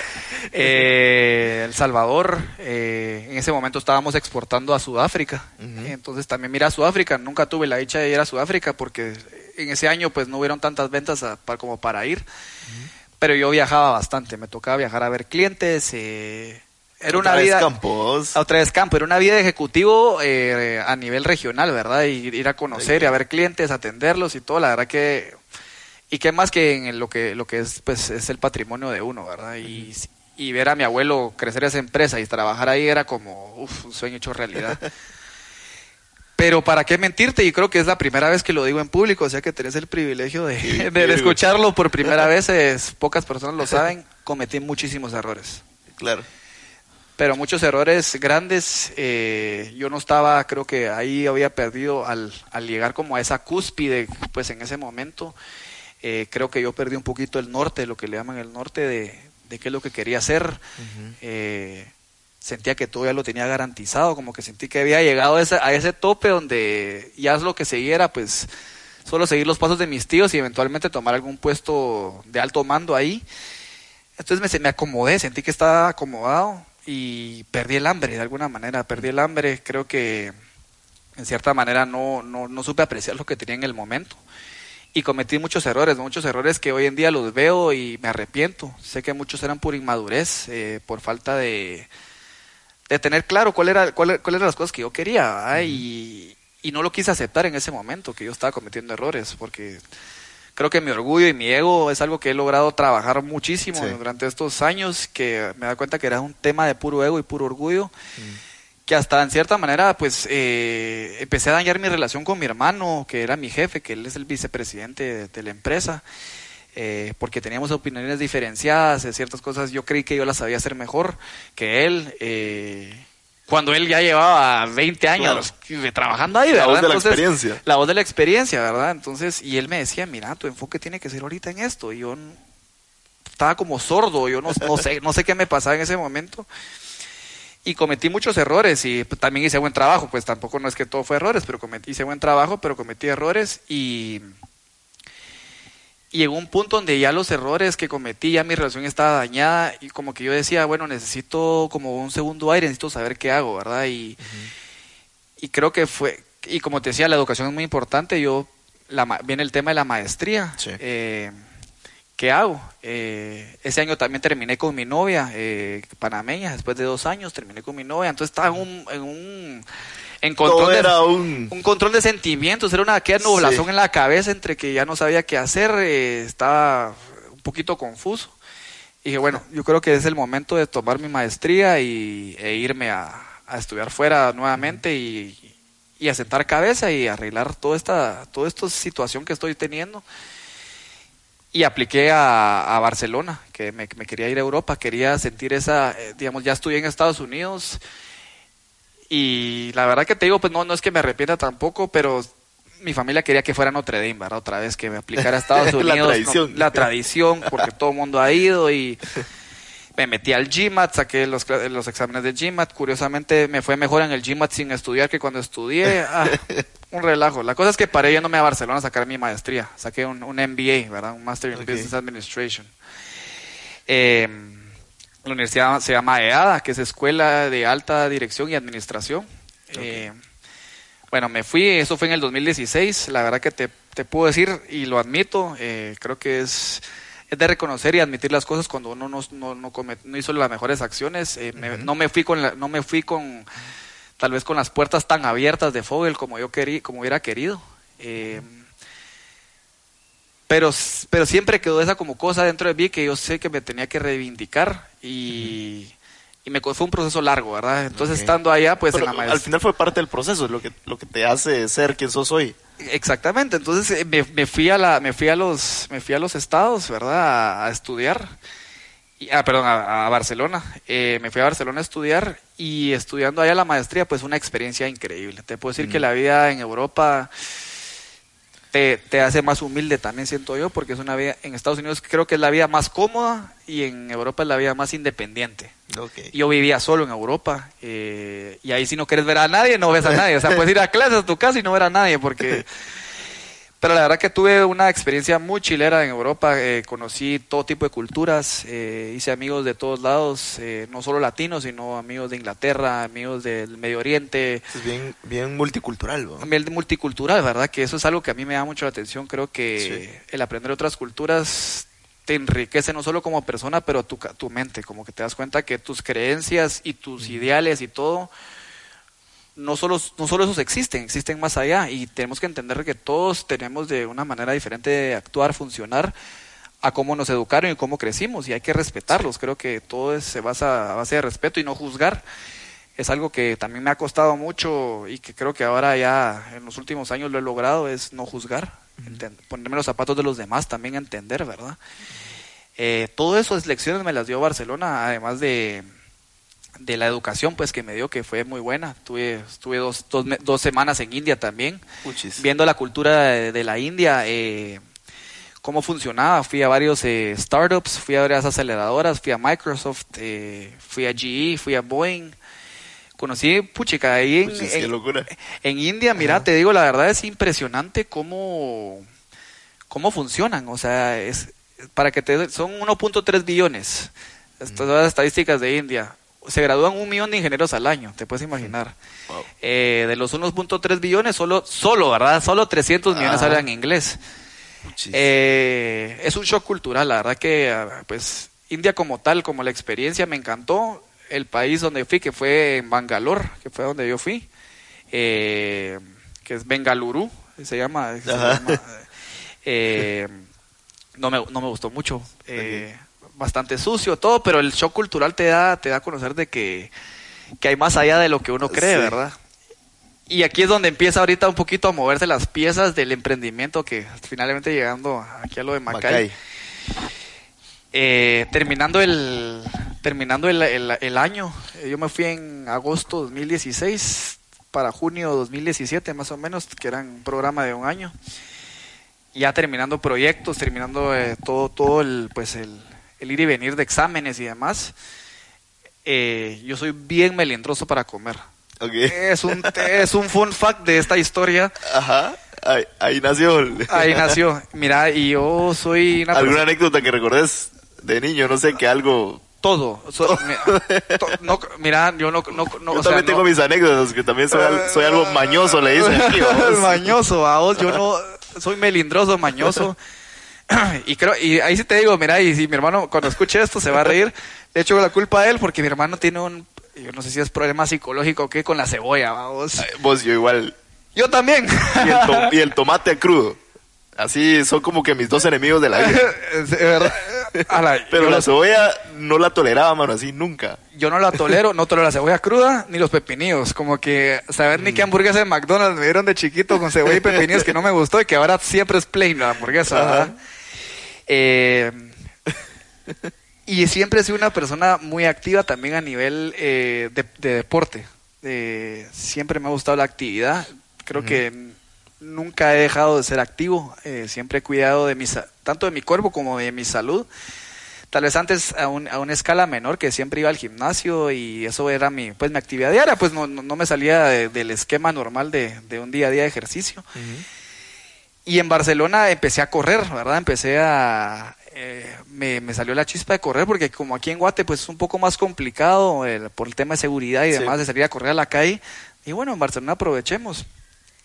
Y una persona pues eh, me retó en ese momento, que no- ni siquiera vivía en Barcelona, sino que por, por FaceTime me dice, yo voy a ir a correr 5 kilómetros, yo en mi vida había corrido 5 kilómetros. Y yo le digo, ay, si vos puedes correr 5 kilómetros, seguro yo puedo. Salí a correr, mira, y corrí los 5 kilómetros, pero regresé con el corazón. Sentí que me Ya estaba muriendo, mu- eh, ¿sí? muriendo. Digo, bueno, estoy fuera de forma, ¿va? Y, pero, cu- pero ese, ese shot de endorfina que me dio, Sí, es invalorable. para mí fue como, wow, ¿qué es esto? Pues, ¿qué, qué es esto que estoy sintiendo? Entonces empecé a correr y me metí a una media maratón, la primera media maratón en. Barcelona, decidido en diciembre, ¡pum! Paguémoslo. No entrené casi nada, vos. o sea, no entrené casi nada, yo sé muy confiado. Pero mira, te puedo decir que la, la, la corrida, la media maratón, que fue- esto fue en diciembre que me inscribí, haber corrido tres semanas seguidas y era en febrero la media maratón.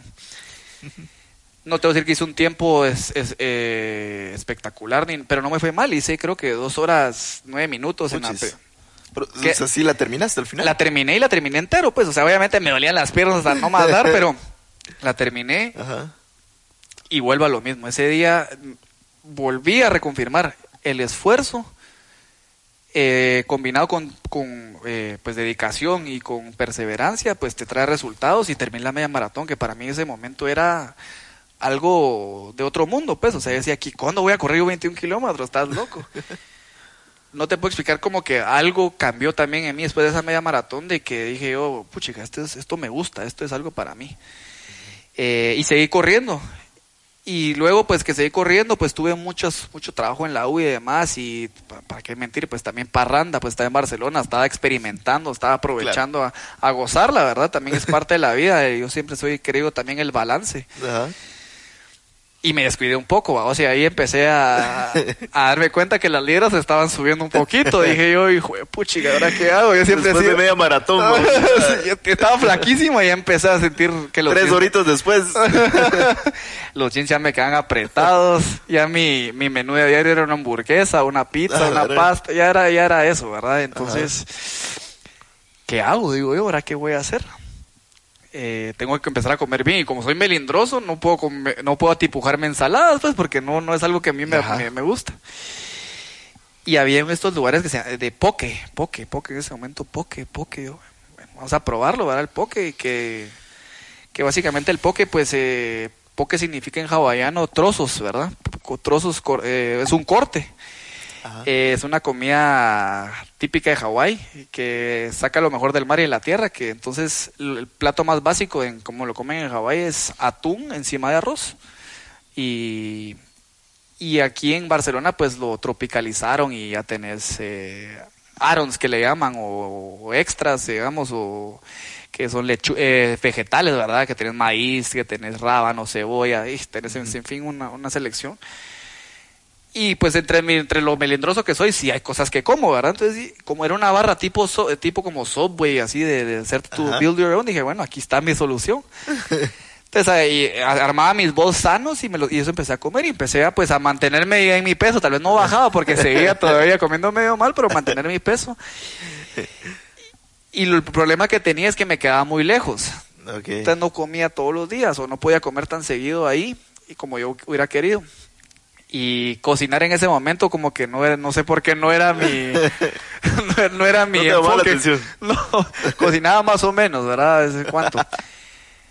Para mi suerte, a la media cuadra de mi casa abren un poke Ah, la re- que se llama Poke Sí. Ajá. Eh, aquí en Guatepas hay otro Poke Sí, pero son totalmente eh, aislados uno del otro. Mm. Entro a, a Poquesí y así como vos, ¿verdad? lo que vos decís. Gente buena vibra, eh, súper abiertos, eran de unos venezolanos que pues por la situación de Venezuela pues estaban viviendo en Barcelona. Y y cuando entré pues les empecé a platicar y yo siempre como te digo siempre trato de buscar una conversación y conocer un poco más. Y más cuando alguien está haciendo algo innovador algo que a mí me llama la atención eh, o, o- o atrae mi curiosidad y empezamos a platicar y me empezó a contar verdad que cómo empezaron y que el poke y la verdad que el poke mira delicioso entonces me volví cliente frecuente ya me conocían y qué pasó chamo cómo va chamo Ay. Y veo a uno de mis amigos salvadoreños de la universidad que es amante a la comida. Es fanático, ah, tiene Así. buen diente, buen diente, Ajá. ¿verdad? lo que le llamo buen diente. ¿verdad? Entonces le digo, yo, mira, comámonos un poke y nos echamos unas cervecitas en mi casa a platicar. También le gusta echarse los tragos a aquel, ¿verdad? Entonces no llegó con tres cervezas, llegó como con seis, como tres six Ah, packs, vamos. Bueno, ya estábamos fuera del agua y todo, entonces pues, bueno, nos sentamos a filosofar, ¿verdad? La filosofía, Clásica, la filosofía de cervezas de que decís, me voy a comer el mundo y Ajá. Nunca Dos más. cervezas y ya tenés el business plan perfecto. vos.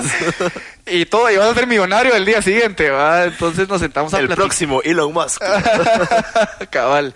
Clásico, sí. Entonces le digo, yo empezamos a platicar y comimos el puc y me dice en, en acento salvadoreño, cabrón, todo está bueno, me dice yo, está buenísimo, le digo.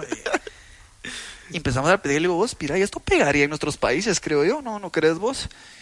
Ya te estoy hablando que esto era, llevábamos seis cervezas, siete cervezas. Sí, cabrón, me dice. Sí pegaría, que no sé qué. Empezamos a hablar y bueno, armémoslo, hagámoslo. eh, vos pones uno en El Salvador y uno en Guate y, y le damos. Perfecto, démosle. Bueno. Ahí se quedó la conversación como todas las, cervezas. con todas las verdades. Como te voy a decir que esto fue 3 de la mañana, ¿verdad? O sea, empezamos a las 9 de la noche, 3 de la mañana y ya, ya no, nunca pasó nada. Yo vine, a- me, me gradué, eh, como te digo, nuevamente agradecido con mi mamá. Mi mamá me dio la, la oportunidad de quedarme dos meses en Barcelona, básicamente viajando y conociendo pues lo que pudiera. Creo que también, le, le- como te digo, soy muy agradecido por eso, porque no todos tenemos esa oportunidad Sí. y el conocer y eh, expandir, digamos, mi la cultura. Eh, también me dio otro otro panorama en esos dos meses que no tenía más nada más que levantarme, conocer y, y- y ver qué hacía con mis días y con mi vida. Eh, pero también me dio un panorama que, que, que empecé a aburrir, ¿verdad? Uno dice, quisiera estar de vacaciones todo el resto de mi vida y yo al mes ya estaba harto, o sea, decía, no, yo necesito ser productivo, me Sí. sentía eh, cero, cero atribuyente a, a- cero contribuyente a la, a la sociedad, amigo conmigo mismo. ¿verdad? Entonces, bueno, pasaron los dos meses, me llegó a visitar amigos de Guate y pues, la pasé pues a toda madre, como dicen. Vine a Guate y nuevamente el dilema, ¿Qué voy a hacer? Eh, ¿Qué voy a hacer? ¿Qué voy a hacer? ¿Qué voy a hacer? No sé qué hacer. Eh, pues Fogel creo que... ¿Eso ten- fue a los cuántos años? O sea, ¿cuánto tiempo estuviste fuera y regresaste? Esto fue, mira, de 2016 a 2017. Ah, ok. 2017 me, gra- eh, me gradué, como te decía, en julio. eh, julio 4 creo que fue mi graduación de la maestría. Y en agosto, cabal vine para el feriado del 15 de agosto. Me acuerdo que estuve, vine un par de días antes. eh, pues me asenté aquí en Guate. como no sabía qué hacer. Eh, retomé el ejercicio, ¿verdad? Es. Fue la de las prioridades que, que empecé a retomar. Empecé a correr otra vez. eh, y cuando estuve aquí en Guate, pues yo te voy a decir, sí quería trabajar en Fogel. Sí me nacía, como que quería reivindicarme lo que te decía. Claro. Y con toda razón, pues yo creo que en ese momento no existía la oportunidad, eh, no había una plaza como tal para yo ir a laborar ahí o que ellos estuvieran buscando. Creo que en ese momento tampoco yo había reconocido, no está, había pasado nada más un año de todos los, todos los ir y venir que tuvimos, que creo que no era el momento indicado tampoco que yo regresara a trabajar ahí, ¿verdad? Eh, entonces yo decía, bueno, ¿qué voy a hacer? Y mi amigo, ¿por qué no pones un negocio? A la mamá, pero no sé de qué. Entonces empecé a bajar libros qué hago, qué hago. ¿Sabes qué, mamá? Yo, yo voy a... Ah, El salvadoreño. espérame, te voy a hacer un paréntesis. Para todo esto, si mi mamá sí me... Cuando fue a mi graduación, que se me había olvidado esta parte de la historia, Ajá. cuando fue a mi graduación, eh, le dije, mamá, yo quiero poner un negocio de estos. Y le fue a probar el, el, el poke. Mi mamá no, no come mucho marisco crudo, no le, no le gusta mucho. Y me dice, "Mm, no sé, Luis, esto no sé si va a pegar. A la gran mamá, ¿cómo me bajas de la moto así? va? Es que vine a Guate y te voy a decir otra, otra vez, pues vuelvo a agradecer. Mi mamá, pues nos ha tratado de empujar a todos. Mi mamá, eh, además de tenerlo de las paellas, tuvo una, una boutique de vestidos por 20 años. O sea, siempre trabajó. Empezó con un capital pequeño que mi abuelo le había dado. eh, y creció la creció la tienda enormemente pues eso ya es, ya es otra historia también de éxito muy muy interesante pero nuevamente el ejemplo a vos o sea siempre estuve con ese ejemplo latente que mi mamá en vez de quedarse en mi casa digamos haciendo nada su, su forma de, de pasar su día era trabajando. Y ella decía hasta los sábados va vos ella iba pero con gusto no era como que le tocaba que o sea ella decía quiero ir porque ahí es encuentro mi paz, encuentro mi distracción y, y siempre era un era in- increíble ver a mi mamá que mi mamá pues eh, al final del día ni terminó la U y ahí la veías, mira, con, con un negocio que se iba a Nueva York a traer vestidos, regresaba, o sea, armó todo el negocio y lo creció y la verdad que tuvo muy buena reputación. Y entonces ella fue aquel último empujón que me dijo, dale, mira, no tengas miedo, dale, Y otra vez vuelvo a agradecer. Me regaló un dinero. Me dijo, mira, aquí está un dinero, ya está en tu cuenta, no me digas nada. Eh, solo que eso está destinado para que hagas algún tipo de que lo puedas duplicar o lo puedas eh, mover el dinero, no es para que te lo gastes, ¿verdad? Bueno, entonces, ¿qué hago, verdad? Entonces empecé, empecé, no, empecé a aplicar a trabajos porque sí quería trabajar en algún lado, quería seguir teniendo experiencia y después ya montar algo yo mismo y entonces yo no, no encontraba trabajo y no encontraba trabajo y empecé a, a, acordarme lo del poke, ¿verdad? Y me fui a meter a Agrochina en zona 1, a empezar a ver precios, a empezar a ver cosas. Pero yo de, costear comida no tenía absolutamente... Cero experiencia. Cero experiencia. Restaurantes, nada. Restaurantes, no sabía ni a lo que me estaba metiendo, que es la industria de servicio. Yo, bueno.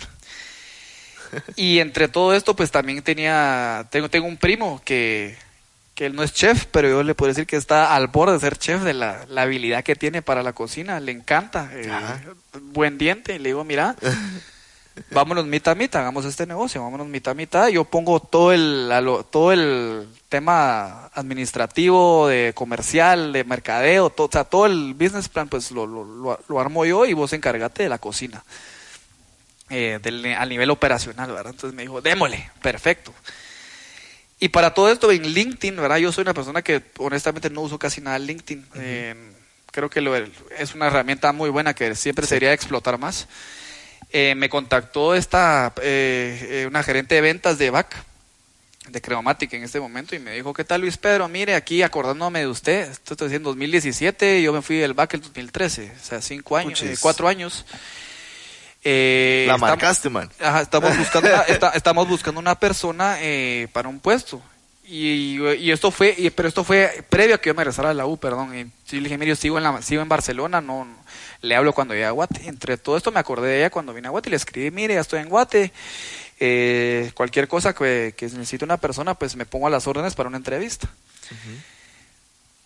Nuevamente pasaron 3, 4 horas y me llamó Juan Maldonado. Ya, ya lo tenía guardado, ya, ya, era privilegiado. yo le contesto y le digo, ¿qué tal, Juan? ¿Qué tal, Patojo? ¿Cómo vas? Ya me contaron que estás en Guate, que estás buscando trabajo. Mira, te apuntas a ir a desayunar mañana. Va, perfecto, vamos a desayunar mañana. Dije, bueno, vamos a ver qué, qué es la, qué, de qué se trata esto. Llegué al desayuno y, mira, me ofrecieron el trabajo de una vez. Eh, me volví asistente de gerencia general. O sea, yo era prácticamente la sombra de, del gerente general de Creomatic.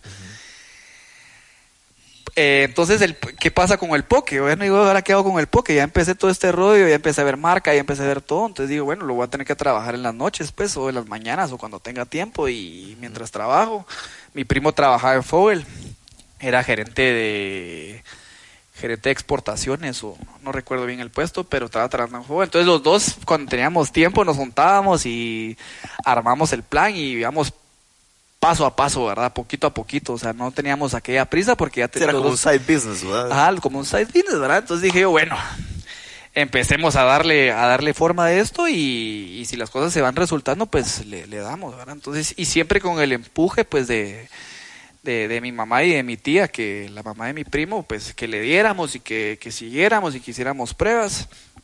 Eh, y empecé trabajando y esto, pues, y esto, te voy a decir que esto fue septiembre que empecé a trabajar, octubre empecé a trabajar en, en Credomatic nuevamente.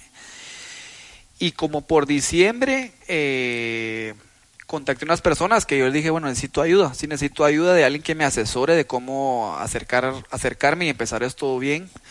Porque creo que para hacer las cosas bien, pues uno no lo sabe todo y siempre hay alguien que tal vez lo sabe hacer mejor que uno. Total. Y me hicieron una consultoría y me empezaron a guiar de cómo, cómo hacer el negocio. Eh, para hacerte larga, la verdad que pues eh, la consultoría no, pasó, no paró siendo lo que yo esperaba. Eh, pero me dieron como ese startazo, como que prendieron el, el mechero. Para empezar. Para empezar, y yo entendí con mi curiosidad y mi ingenio, dije, no, ya sé cómo, por dónde va la cosa. Entonces ya, lo, ya empecé, pues la consultoría paró haciendo, como te digo, otra cosa y yo ya empecé a agarrarlo por mi lado, ya a moldearlo por mi lado y lo empecé a hacer. Eh, siempre trabajando en Creomatic era bien difícil porque encontrar tiempo, eh, te digo, me, estaba comiendo los dos lados. Te consumía. Me consumía. Y como para enero, febrero del 2018, más o menos, eh, ya tenía forma el proyecto. El proyecto empezó llamándose yo siempre tenía tengo algo con esto con esto agringado, ¿verdad? Por mi familia se llamaba Raw, el, el- el- Ajá. y entonces sin hacer un estudio de mercado, nada, le- Raw, pongámosle Raw, ¿verdad? y me fui a hacer el el, merca- el, el- el branding con, con una empresa y todo el rollo. Y como que mucha gente a decir, no, hombre, pero Raw no, porque Raw, Raw, Raw, Raw. Le van a decir Raw, la gente aquí en Guate no sabe pronunciar en inglés. Y, ah, entonces me empezaron a jugar la cabeza y bueno, le vamos a cambiar de nombre. Pongámosle crudo, pues, traduzcámoslo. y entre todo que le pongamos crudo y, y todo esto, pues con mucha gente empezó con sus opiniones de que crudo, tal vez te vas a quedar cerrado en la categoría solo crudos y puedes cambiarlo. Ah, bueno. Entonces, ¿qué, ¿cómo le pongo? Pues, o sea, no sé cómo ponerle. Entonces, yo empecé a buscar palabras y encontré Macay. Y Macay significa hacia, te voy a preguntar. significa hacia el mar en hawaiano. En, en Ah, Hawái con- eh, conjuegan mucho palabras y las hacen solo, eh, dos palabras y las hacen solo una. Entonces Macay significa hacia el mar y Freshworks pues porque somos producto fresco, ¿verdad? Y nunca le quise poner poke al, al nombre porque yo digo, es una tendencia, es un, es un trend, ¿verdad? Y creo que los trends van evolucionando. Y si yo me cierro solo a quedarme como poke, puede que tal vez en un futuro el poke ya no sea el poke, sino se va a llamar, no sé, pachón o Ajá. algún nombre diferente, el, el nuevo plato que yo me pueda adaptar, ¿verdad? Siempre adaptarse a, la- a lo que va cambiando el mundo. Eh, y entonces ahí empezó Macay y, curiosa- y, y todas las pruebas de comida y todo que las empezamos a hacer. Yo me recuerdo re bien que me, Ajá. me quitaba el saco a mediodía a la hora del almuerzo y me ponía la, la gabacha de cocinero eh, a hacer las pruebas y, y ahí encontrábamos tiempo. Y surgió esta oportunidad aquí en, eh, en Avia, eh, que Avia pues en ese momento era un centro comercial que yo, yo en lo personal ni conocía, había ido una vez a, a PF Chang's que estaba abajo y me comentaron que iban a abrir un mercado gastronómico que en ese momento pues estaban empezando, ¿verdad? Ah, que así se llamaba el mercado, creo. el merca- literalmente se llama el mercado, que es un mercado gastronómico, valga la redundancia. Eh, entonces entré, llegué al, llegué al eh, me- pues apliqué y, y lo curioso es que como, bueno, ¿y vos cuál es tu experiencia en restaurantes? Me dicen, yo pues, no, no tengo ninguna, es mi primera, mi primer. Entonces yo no sé si ahí hubo, hubo un tema de que también mi poder de convencimiento, vieron mi, mi entrega, vieron mi, como decís vos, ¿verdad? mi, mi vibra, mi, mi forma de expresarme, que dijeron, bueno, est- estos dos patojos seguramente le van a echar todas las ganas del mundo y van a y les va a ir bien, eh, démosle la oportunidad y, la verdad que pues agradezco que me hayan dado la oportunidad en Avia pues a abrir mi kiosquito de 14 metros cuadrados. Ok. Ahora digo, digo, 14 metros cuadrados fue otro reto. ¿a vos eh, eh, ver ¿Cómo hacer, cómo hacer caber una cocina en 14 metros cuadrados? Es Sí. un pedacito pequeño. Eh, entonces, bueno, pas- todo esto se fue trabajando eh, mientras yo trabajaba en el banco, eh, todo el proceso de, reclutamiento, de selección de gente y, de, y demás. Eh, que creo que aquí es donde, donde va. Creo, quiero dar una, una anécdota bien interesante, que la primera vez que yo entrevisté a, a, la primera entrevista que yo hice, bueno, me, ya tenía un, un chef que me habían recomendado, eh, que lo entrevisté, la verdad que quedé encantado con la personalidad, la entrega y la- las propuestas que me dio. Y me dijo, mira, yo tengo un par de candidatos, te los voy a mandar para que los entrevistes. Y en ese entonces vivía con mi mamá en zona 10 y en un apartamento y en, el, en la recepción, en el lobby. Ahí, ahí los recibí a los a entrevistar. Entonces todo el mundo se queda raro porque entraba gente a- al edificio, a los apartamentos y yo sentado en una entrevista con entrevistando gente, cocineros. Ajá. Y entró un, un patojito, le digo yo, ah, yo estoy siendo yo un patojo también. Eh, callado, tranquilo, pero honesto, ¿verdad? Y me dijo, eh, mire, yo, yo estoy estudiando en la universidad, eh, esta es mi experiencia, yo voy a dar mi máximo, eh, pero a mí la verdad que se me han cerrado las puertas en todos lados porque estoy estudiando y no me quieren dar la oportunidad porque no quieren que estudie y trabaje. Y yo le dije, se llama José, le dije, José, mira, tu honestidad y tu claridad a la hora de expresarme las cosas me vale más que me escondas que vas a estudiar o que por tener el trabajo. Yo sé que lo querés el trabajo. ¿Qué días estudias? Los sábados. Te voy a contratar con una única y condición, que nunca dejes tus estudios. Yo te voy a, yo te despido, así le dije, yo te despido antes de la entrevista, yo te despido antes, o sea, ya estaba contratado, yo te despido antes si yo me entero que vos dejaste de estudiar. porque tal vez el trabajo que yo te dé te va a dar experiencia, te va a apoyar y te va a ayudar, pero tus estudios te van a hacer llegar más lejos. Y vuelvo, vuelvo, vuelvo a lo que mi abuelo me enseñó, ¿verdad? Que la educación, y creo que a donde estoy hoy en día, pues obviamente de muchos factores, pero la educación formó una parte muy grande en mí. Total. Y ahí fue cuando me di cuenta que si uno deposita confianza en la gente, eh, la gente responde, Sí. ¿verdad? Eh, hoy en día es, te puedo decir que José es la persona eh, que me ha respondido en los, en- especialmente en estos momentos, mira, eh, cuando él tenía 17 años, ahorita ya tiene 19. Lo he visto crecer, ¿verdad? Digo que. Eh, pero mira. Crecen tan rápido. Crecen tan rápido, ¿verdad? Pero mira, ha crecido. Él empezó como asistente de co- de cocina, pasó a ser eh, el, el, digamos, el, el, la- el cocinero, pues, el, jefe de cocina. Y ahora es el, el administrador, digamos, del, del- de la localidad de Avia. Y es el más, eh, pues, y ahorita ya tengo un grupo más joven, pero eh, en ese momento él era el más, Que nada. el más chiquito, ¿verdad? Entonces, eh, ahí fue cuando yo, yo empecé a darme cuenta que si uno empieza a depositar confianza en la gente, empieza a guiarlos, empieza a darle las herramientas, porque una cosa es decirle a alguien que haga algo, pero si no le das las facilidades y las herramientas, no dejas que se desarrolle como, como uno espera, ¿verdad? Entonces, eh, al empezar todo esto, pues al empezar y a terminar esta contratación, ¿verdad? De toda esta gente, pues eh, supuestamente Avia iba a estar para agosto.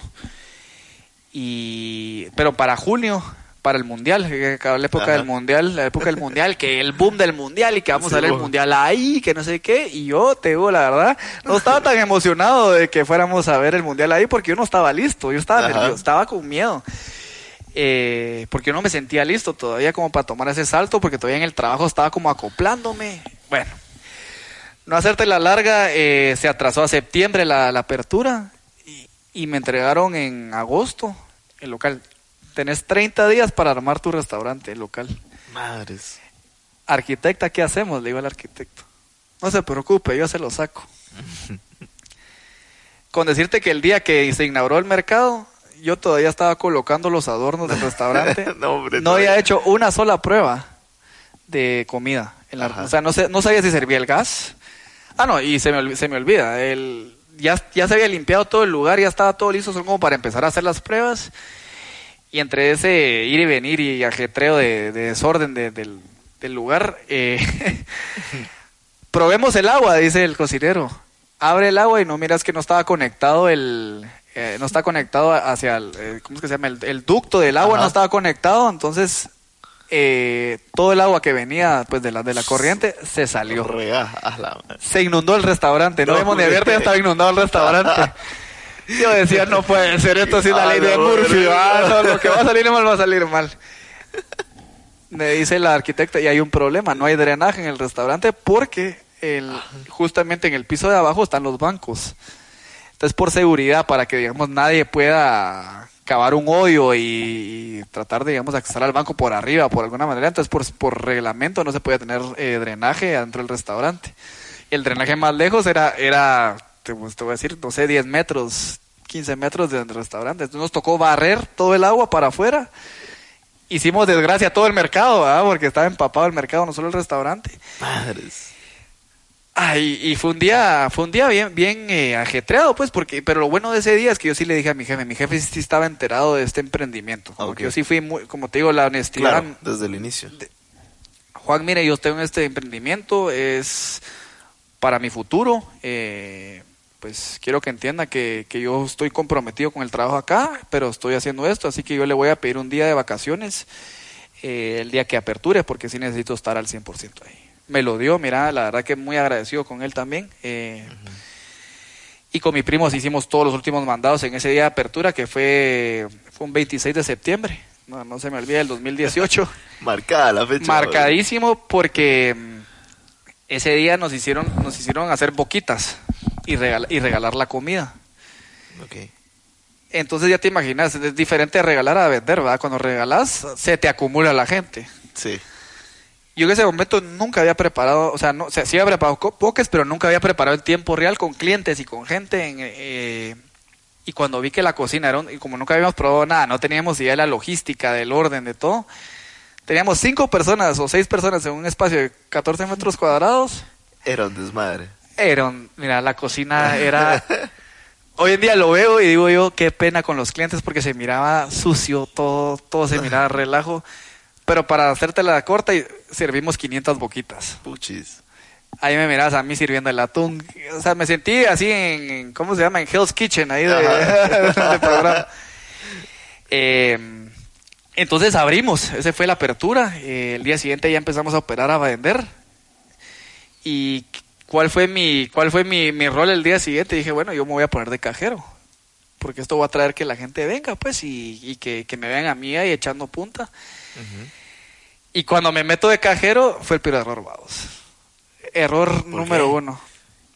Porque como todo el mundo me quería ir a felicitar y me querían Ah, a preguntar de cómo me estaba yendo, de que, que cómo lo había hecho. Y yo con lo poco que hablo, me ponía a platicar con ellos. Entonces cuando volteo a ver, tenía una cola No, hombre. inmensa, ¿va? Y yo, yo decía, mira, Oh, no- y, y no podía, y el sistema no servía, no podía cobrar bien, se trababa, se, tra- mira, fue, fue un caos, eh, regalé como cinco pocas ese día por el tiempo de espera, porque el cliente, el último cliente esperó como 35 minutos para comprar, Ah, pero lo que me gustó es que se probó el concepto, ese día me di cuenta que había potencial, entonces seguí trabajando, pasó el tiempo, empecé a normalizar todo el equipo, pues la operación se empezó a dar, empecé a vender bastante bien como pues todo, toda curva nueva y dije, bueno, esperemos de que eso sea una cosa constante y no solo sea por novedad. Y si- siguió creciendo el negocio, la verdad que siguió creciendo, se, ya empecé a tener clientes recurrentes, eh, pues ahí tenemos muchas oficinas, entonces ya empecé a tener un montón de clientes eh, que estaban llegando. Y para todo esto yo seguía trabajando en el banco.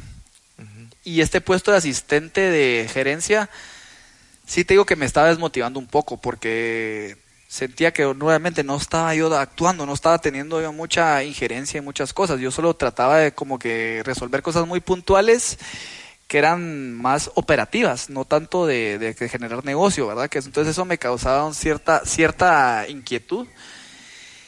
Y y ah, pues yo platicando con mi jefe, ¿verdad? Me preguntó cómo me sentía y todo. eh, surgió una oportunidad de ser eh, jefe de productos de tarjetas de crédito. Entonces ya tenía una, una posición con roles más definidos y con metas y con demás. eh, que te puedo decir que yo no sé si, pues creo yo que fue una buena experiencia porque aprendí muchísimo. Como que mi experiencia de mercadeo la dupliqué ahí porque empecé a entender un poco, o sea, vender una tarjeta de crédito no es tan fácil como vender unos zapatos, ¿verdad? Porque no es tan, es atractivo gastar, pero no, no la gente no se quiere endeudar. Entonces, ¿cómo hacíamos? ¿Cómo manejamos presupuesto? Era iniciativas a nivel regional, entonces muchas cosas eh, se fueron manejando de... Se fue- fui- aprendiendo en el camino, ¿verdad? Eh, aparte que también empecé a tener gente abajo mío. Eh, o sea, ya, ya no solo dependía yo de mis metas, sino que la gente dependía de sus metas conmigo. Aparte que yo dependía de, de, de coachar y ayudar a esta gente en el restaurante y que el restaurante fuera exitoso, ¿Cómo? ¿verdad? ¿Y cómo, le- cómo le hiciste? Porque, o sea, mucha gente tal vez ahorita se pregunta, o sea, si lo lograste, o sea, en el sentido que estabas trabajando y por un lado emprendiendo, Y- ¿cómo lograste y- tener ese y- balance? Y, te voy a dar, y te voy a dar otra más, más eh, para sumarle a la ecuación. Eh, 2018 marcó mi vida, del, encontré el deporte que más me apasiona, eh, que es el Ajá. triatlón. ah, ok. Me metí de lleno. Eh, a partir del- entonces yo tenía, mi rutina era cuatro y media, cinco de la mañana despertarme, hacer ejercicio, una hora, hora y media, ya sea correr o hacer bici. eh, y luego miraba lo que tenía pendientes de Macay en la mañana, me iba a la oficina, eh, me desconectaba del restaurante, que la verdad que era... No sé qué tanto me desconectaba el día que lo pienso, porque sí tenía mucho detrás de mi cabeza pensando en qué, qué está pasando, si todo está bien, o si alguien me venía y me pedía algo, cómo, cómo yo lo solventaba en ese momento, ¿verdad? Entonces, eh, sentía que ya mi, mi energía estaba muy dividida, o sea, sentía que no estaba ni aquí, ni allá, ni allá, ni aquí, entonces decía yo, bueno, ¿qué hago? Eh, los almuerzos me iba para Avia, eh, regresaba a la oficina en la tarde y, y dependiendo mi nivel de, de cansancio, ¿verdad? Ya me iba a Avia y me quedaba un par de horas o solo iba a revisar de que todo estuviera bien para el turno de la noche y me, y me iba a mi casa a descansar. Pero sí era mucha, mucha, mucha responsabilidad en, en, mis hombros, como que sentía que en ese momento no solo tenía que rendirle cuentas a alguien, pero ya tenía que yo rendirle, pues no rendirle cuentas, pero ya gente dependía de mi liderazgo Sí. para operar un negocio, ¿verdad? Eh, Sí, no estabas como que al full, digamos. no estaba como gaful y creo que algo interesante de, de esto, de cómo me manejé, es que yo entre, entre todo esto logré encontrar un administrador que hoy en día sigue trabajando conmigo. Te puedo decir que es como mi mano derecha. Súper Eh, clave.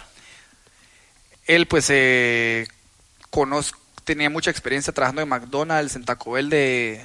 Él pues has- ha crecido mucho, la verdad que él ha sudado la camiseta como digo y es una persona íntegra, increíble persona de, eh, muy trabajadora que me ayudó, como que me- eso sí te puedo decir que me- él más allá de que pagarle para que él me hiciera las cosas, yo pagué por mi, por mi sanidad mental, ¿verdad? Por mi tranquilidad de que saber que tengo a alguien de confianza, de que me puede ayudar a solventar el día a día, porque eso es lo que más tiempo me tomaba. O sea, como que creo que la lección de acá es que uno, uno ve el negocio a nivel macro, pero detrás de cámaras hay muchas cosas meticulosas, pequeñas y de detallitos que hacen que el funcionamiento de las cosas eh, sea más eficiente, ¿verdad? Que, que uno no lo ve, uno no lo entiende, uno cree que, que todo es eh, comprar y vender, Pero no. pero no es así. Hay ¿verdad? mucha, mucho Hay detrás. mucho detrás, ¿verdad? Hay el, el orden, ¿verdad? Él, él me ayudó a ordenarme mucho porque entre si no estás si no estás en un lado al 100%, tener todo en orden es más difícil.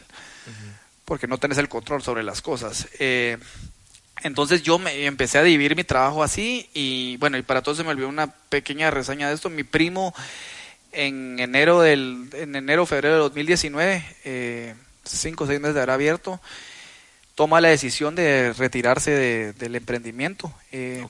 Creo que nunca tuvimos un problema serio más allá de discusiones normales de dos socios, eh, no de diferencias, sino de formas de trabajo. Yo soy una persona que me gusta trabajar muy rápido. Eh, si, por, por ejemplo, si te digo, si, si hay un negocio enfrente, yo lo no me puedo esperar, tengo, tengo como esa impaciencia de que me decís, Jorge, me decís, mira, te voy a vender, un- te quiero un pichel, yo estoy viendo picheles, te digo, ¿cuántos querés? Te los llevas hoy, me los pagas mañana. Pero ya te los entregué, entonces ya están en tus En manos. caliente, vamos en a caliente, el ¿verdad? negocio en caliente. Entonces mi primo, pues mi primo, eh, la verdad que es muy hábil eh, y tenía otros proyectos que él ya los venía trabajando desde hace ratos eh, y me dijo, mira, yo no creo que vaya a poder eh, cumplir con el ritmo de trabajo que tenés con mis proyectos. Entonces llegamos a un acuerdo mutuo en que él me dijo, mira, ¿sabes qué? Quédate con Macay. Eh, al final del día, pues eh, vos empezaste la idea, yo te ayudé con la cocina y cualquier cosa que necesites de cocina, yo te lo voy a ayudar y a la fecha me ayuda. eh, lo quiero muchísimo, o sea, tenemos una relación increíble. Te yo puedo decir que es como un hermano para mí también él, ¿verdad? Eh, y él pues está con sus emprendimientos, entonces ya, ya, ya tenía la batuta yo solo, ya era más, ya era un poquito más cargada, que carga Ah, la- en ese momento todavía seguías en el se- otro trabajo. se- seguía en el otro trabajo. Entonces, llegó un día, eh, me recuerdo re bien que yo nadaba en las tardes también, eh, nadaba el triatlón en las tardes. Llegué a mi casa y te puedo decir que empecé a sentir el, el cuello que ya no lo podía mover. Dije, yo estoy, ah, ¿será que me lesioné? ¿Será que estoy exigiéndome mucho en el, en el esfuerzo? Me, metí, me bañé, me metí a mi cama y no me podía dormir. No me podía dormir. Esto te voy a decir, esto fue ya siendo agosto, no, perdón, eh, mayo del 2019 más o menos. Eh, no me podía dormir, me sentía inquieto y me levanté de mi cama, di- caminé en la cama tres veces, como que decía yo, para calmarme. eh, me gusta mucho también eh, meditar, me, me senté a, a respirar a- y no podía calmar mi cabeza, tenía mucho ruido en la cabeza. Y yo decía, bueno, ¿qué, qué hago? ¿Qué hago? Necesito ventilarlo con alguien y platicarlo, ¿verdad? Eh, fui a tocar la puerta de mi mamá a las 11 de la noche. Mamá, ¿estás despierta? Eh, me dormí así, ¿qué pasó? Mira, no tenés media hora para hablar. Mi mamá, como te digo, siempre tan abierta, en vez de decirme, no, andate a dormir y hablamos mañana, me dijo, no, claro, pa, sentate, ¿qué pasó? Porque le extrañó, pues, de que yo me fuera a buscar a esa hora. Digo, mamá, mira, no sé, qué- no sé qué hacer, o sea, necesito una, un consejo, pues, o sea, a mí el banco y el Macay me están consumiendo y siento que ya mi, mi cabeza ya no da, ya no, no puedo, no puedo funcionar. Siento que ya mi vida solo es trabajar, ejercicio y ya no tengo tiempo para, para mí. O sea, siento que todo es Como estrés. entraste ya un ciclo, un círculo vicioso. Un, circu- un círculo vicioso de, tan, de, de solo estrés, porque era estrés en los dos lados. En el banco, pues me está, en Creomatic me estaban exigiendo muchísimo. Y, en- y el otro negocio estaba creciendo, entonces también me estaba exigiendo. Y ahí fue cuando yo dije, hice una introspección y dije, si voy a hacer las cosas bien, tengo que darle el 100% a una o a la otra cosa. ¿Y ahí qué consejo que te dio, te dio tu mamá? Me, me da mucha curiosidad. Me dijo, ¿qué te hace feliz? Wow. Yo le dije, si me preguntas, seguir con mi emprendimiento y dedicarle el 100% a eso. Sí, porque tenías como el corazón dividido, ¿no? Eh, Y, y me dijo, ¿y cuántos años? Y me dijo, ¿y cuántos años tenés? En ese momento, pues tenía, ¿qué? 20 28 años. Estaba acá a punto de cumplir 29. Ajá. Tengo 28. Ay, mijito, te falta tanta vida, me dijo. ¿Por qué te estás amargando ahorita? La vida es una, hay que vivirla al máximo.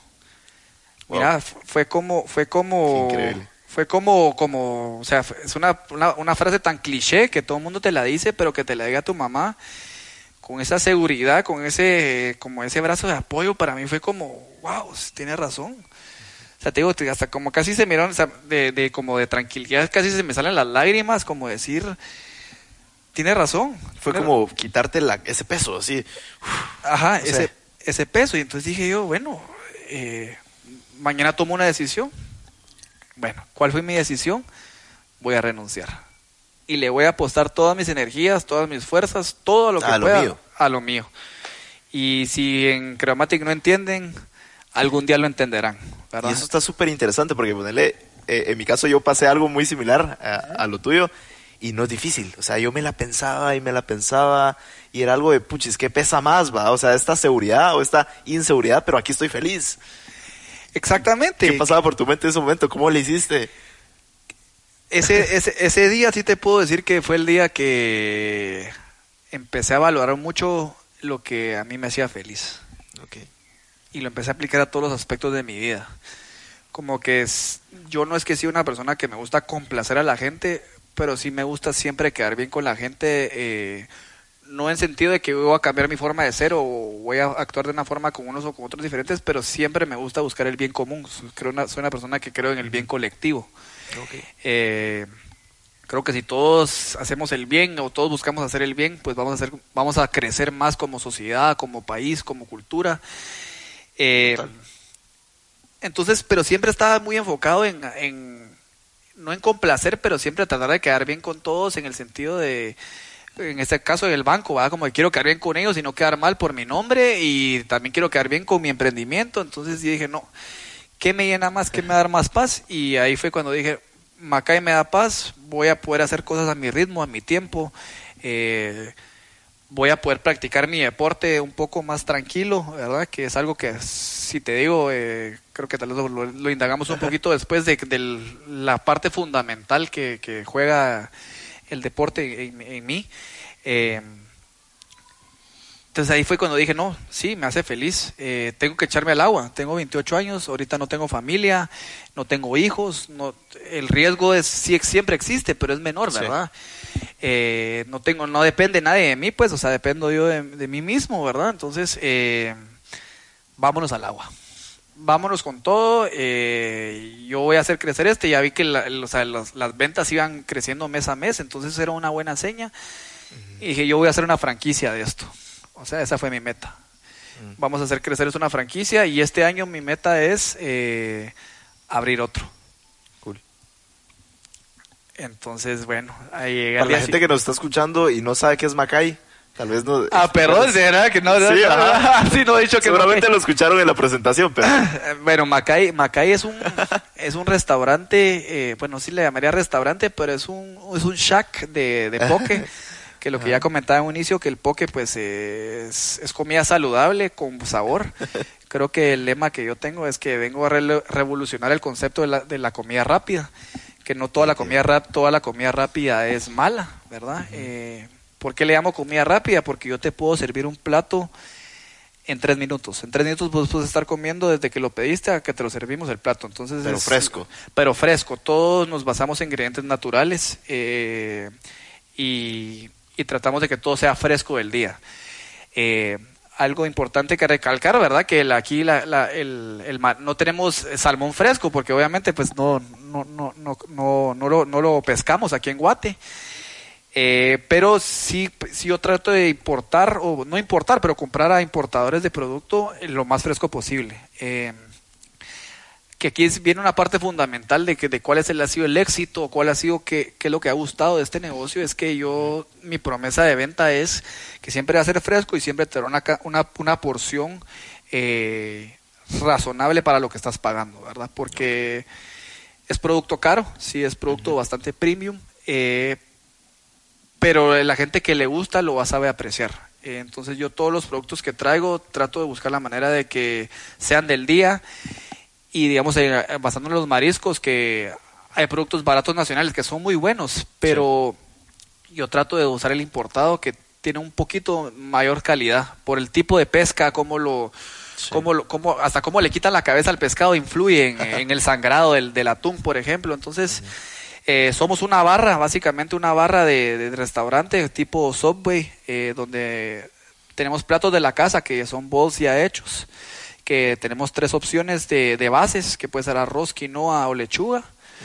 Eh, tenemos eh, luego lo que se llama los arons, que son, tenemos 10 de momento y eh, hemos ido cambiando durante las temporadas, pero variamos desde maíz, pepino, cebolla, mango, piña, eh, ed- edamames, eh, habas, brotes de soya, en fin, es una De lista todo.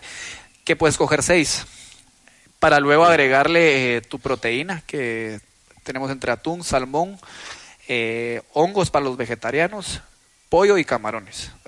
Eh, mucha gente le diría es una ensalada, pero en realidad no es una ensalada, es mala palabra. y lo y por último- no lo dije. lo, lo digo yo porque seguramente alguien lo va a decir.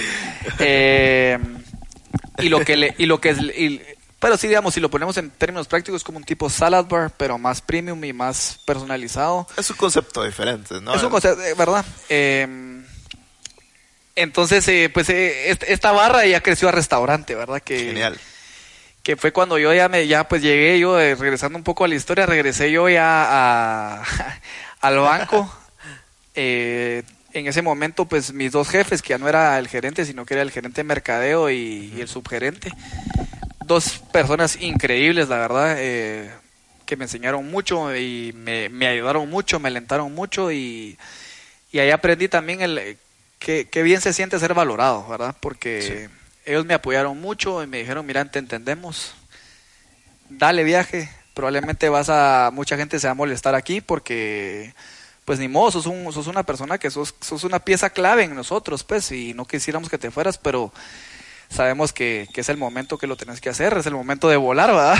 Sí, increíble. Y, y esto fue, es- este aviso lo di en junio, en junio, como te hablaba, lo di en junio. Y yo pues siendo una persona muy, como te digo, consciente de la situación, eh, allá a- a- hubieron muchos cambios dentro de mi departamento, había, están cortos de gente. Y yo en vez de dar 15 días, di un mes y 15 días de, de aviso, ¿verdad? Entonces yo trabajé todavía ese mes 15 días eh, a full mosh. Así te puedo decir que casi que Macay sí se volvió un poquito eh, segundo, no, no segundo plano, pero no le dediqué tanto tiempo como le haber dedicado porque yo decía, bueno, aquí voy a entregar los Querías darlo todo así. entregué todo a, a Creomatic. Aquí vamos a dejar todo en orden, que, que la persona que viene atrás mío tenga las menores dificultades, porque obviamente cuando entra a una plaza nueva siempre hay dificultades por Claro, la curva sí. la curva de aprendizaje, ¿verdad? Entonces, pero yo traté que esa curva de aprendizaje fuera menos para ellos. eh, y a partir de julio 15 creo que fue el día que me fui. Pero esto está reciente. Esto es Esto fresco. es ah, fresquísimo, es ahorita, es ahorita. eh, salí y dije, bueno, Al agua. al agua. Entonces empecé ya como a formalizar la empresa, Macay. Eh, empecé a aplicar, creo que si a los que nos están escuchando, un consejo muy grande que les puedo dar es de qué sirve el mundo corporativo, el mundo de, de emplearse. Vos también seguramente por ahí Sí. sacaste cosas eh, que aprendiste. Eh, es el orden. El mundo corporativo te da mucho orden, mucha estructura. Sí, toda esta gobernanza, o sea, tener procesos. como, como Estructura. eh, estructura y procesos, ¿verdad? Al final del día eso es lo que hace que las cosas funcionen, pues porque es como una máquina, o sea, Total. de para llegar a de, de punto A a punto B tiene que haber un proceso establecido para que no, digamos, no estemos inventando siempre en el camino cómo hacer las cosas y eso me lo dio totalmente, pues toda esta toda esta experiencia en el banco y en, y en Fogel y en, y en todos lados de estructura y entender que todo lleva un porqué de las cosas. Sí. Eh, entonces yo traté, empecé a agarrar todo eso e implementar eh, todo esto, ¿cómo es que se llama? Eh, al, al negocio. Con decirte que ya en un restaurante cuando escuchas que se hacen minutas o se hacen o se hacen reportes de reuniones, hagámoslas. Quede por escrito, qué tiene que hacer cada quien. Entonces, como que ese orden, como que fueron aprendiendo mis, mi gente que, que las cosas se pueden ir haciendo con orden y, se, y que el orden lo hace más fácil al final del día. Eh, y algo que creo que ellos, a ellos también les gusta mucho de, de- de- es que yo entiendo la jerarquía en un negocio, entiendo que está el presidente, el gerente y demás para abajo. Aquí está Lucas. Eh, yo les digo que yo sí soy su jefe, sí soy su jefe, pero no, pero que ellos no me traten de ver como una figura eh, inaccesible, sino que ellos si en algún momento ellos se sienten con la libertad de contarme algo que están pasando o necesitan ayuda con un consejo con algo, se pueden acercar, porque eso es algo que sí he aprendido esa accesibilidad es bastante importante. es muy importante y la aprendí de, de mi tío, mi tío eh, teniendo, uff, en la empresa familiar teniendo bastantes empleados, ¿verdad? Que son creo que 800 mil empleados que tiene la empresa. Creo que mi tío es bastante accesible con el- la persona que se tome el tiempo, obviamente de pedirle un tiempo, ¿verdad? Él dice, Claro. yo tengo la puerta abierta en mi oficina, o sea, tanto metafórica como literal, ¿verdad? Entonces, eh, creo que yo lo he hecho así. Después cuando yo salí de- de- del banco, pues apliqué todo esto y fui de donde abro el siguiente, ¿verdad? Sí. y me fui para Condado Concepción. Eh, encontré ahí un local y ya se abrió un restaurante ahí, que ya es más formal, ya con mesas, ya no es un área común. Eh, otro reto, Me imagino. otro reto, otra cosa que yo no me imaginaba. Eh, no es lo mismo tener que estar, de- eh, eh, estar pendiente de las mesas y de la cocina a que solo estar pendiente de la cocina. Sí, a tener rotación de mesas, meseros. Y cómo hacer cómo y cómo hacer porque digamos Avia en ese momento era era era nuevo entonces la novedad atrae clientes y si estás en la novedad pues y, y eso es un producto bueno pues la gente va a seguir llegando pero ya Concepción que no sé cuántos años tendrá ya estar establecido digamos no estoy en Pradera como tal sino que estoy en la plaza eh, que hay negocios que ya llevan ratos pues ahí tra- eh, operando entonces la, el- la clientela de ahí pues es prácticamente la misma de siempre. Entonces darse a conocer es otro reto, ¿verdad? Sí. Porque es otro mercado, otro segmento, otro... que fue lo que más me gustó. A mí yo entre, entre la adversidad yo encuentro la oportunidad. Creo que eso es lo que yo le llamo. Y creo, y creo que eso es algo que todo el mundo se debe llevar. eh. Entonces empecé a ver maneras de cómo atraer gente. Eh, soy apasionado de la música. Eh, me, fa- me fascina la música. eh, la verdad que escucho todo tipo de género. Tengo obviamente mi género definido que me gusta. Eh, me gusta mucho la electrónica, me gusta mucho la música en inglés. Eh, entonces yo empecé a hacer playlists, empecé a crear que el ambiente del restaurante fuera Como diferente. el concepto que, querías. Creo que no tan, no solo la comida vende, sino el La experiencia. la experiencia, que, el que te hace sentir el lugar, ¿verdad? Sí, El que- total. O, o cómo te califican si vas a tal lugar, porque al final del día, hoy en día con las redes sociales. No, incluso salís de un restaurante y al ratito, pum, la notificación de Google. Eh, vimos que estuviste aquí, eh, ¿cuánto le das? Sí, eso es lo que te digo. Entonces, eh, eso es, es la experiencia. Eh, no te voy a mentir, es, ha sido retadora, ha sido difícil. Eh, porque pues había teniendo el, pues la verdad que bastante éxito en lo que cabe, siendo un local de 14 metros cuadrados, eh, Concepción ha sido un reto. Eh, afortunadamente, pues eh, eh, habíamos empezado a crecer. Ahorita con todo este tema del, Sí, de tocó la- adaptarse. de la crisis, mira, o sea, te, te- pues te lo digo, estamos, estamos cerrados ahí arriba, pues porque no podemos operar. Eh, que creo que es un tema bonito que abordemos, eh, Sí. de platicar de, de- de qué, estoy haciendo, porque creo que es algo... ¿Qué algo- estrategias tomaste con, con esta crisis? Mira, eh, es no podía mantener los dos, definitivamente. no podía mantener los dos ahorita en esta crisis porque las ventas, pues obviamente no tenía ni una venta en tienda, que en Concepción sí la mayoría, o casi el, te puedo decir que el, no- el 85 o 90% es, es esa base de consumo en restaurante y en, en contrario de Avia que tengo el 25% que era y a domicilio. Ok. Entonces Concepción definitivamente dije yo, yo no, no, no voy a poder operar porque me va a salir más caro los costos de tener los dos abiertos, entonces mejor abro solo una cocina y a la gente que tengo de, de, de- cocina les voy a ofrecer la oportunidad si ellos quieren seguir trabajando en que se vuelvan motoristas.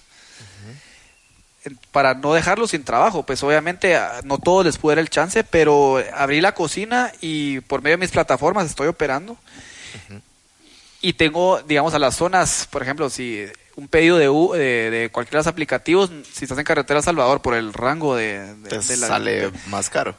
Sí, y la distancia no te sale en la aplicación. Digamos, Macay, no si estás en carretera, en Frajanes, en, en- en tu caso, probablemente no vas a encontrar en ninguna de las aplicaciones eh, el restaurante Porque solo hay un rango nada más. Solo hay un rango de, perímetro. de 4 o 5 kilómetros más o menos de, de está el restaurante. Entonces lo que hice yo, no, yo tengo que atender a todos mis clientes de todos lados. Entonces tengo a esos motoristas que al- yo, yo llego a, donde, a la puerta de tu casa donde estés.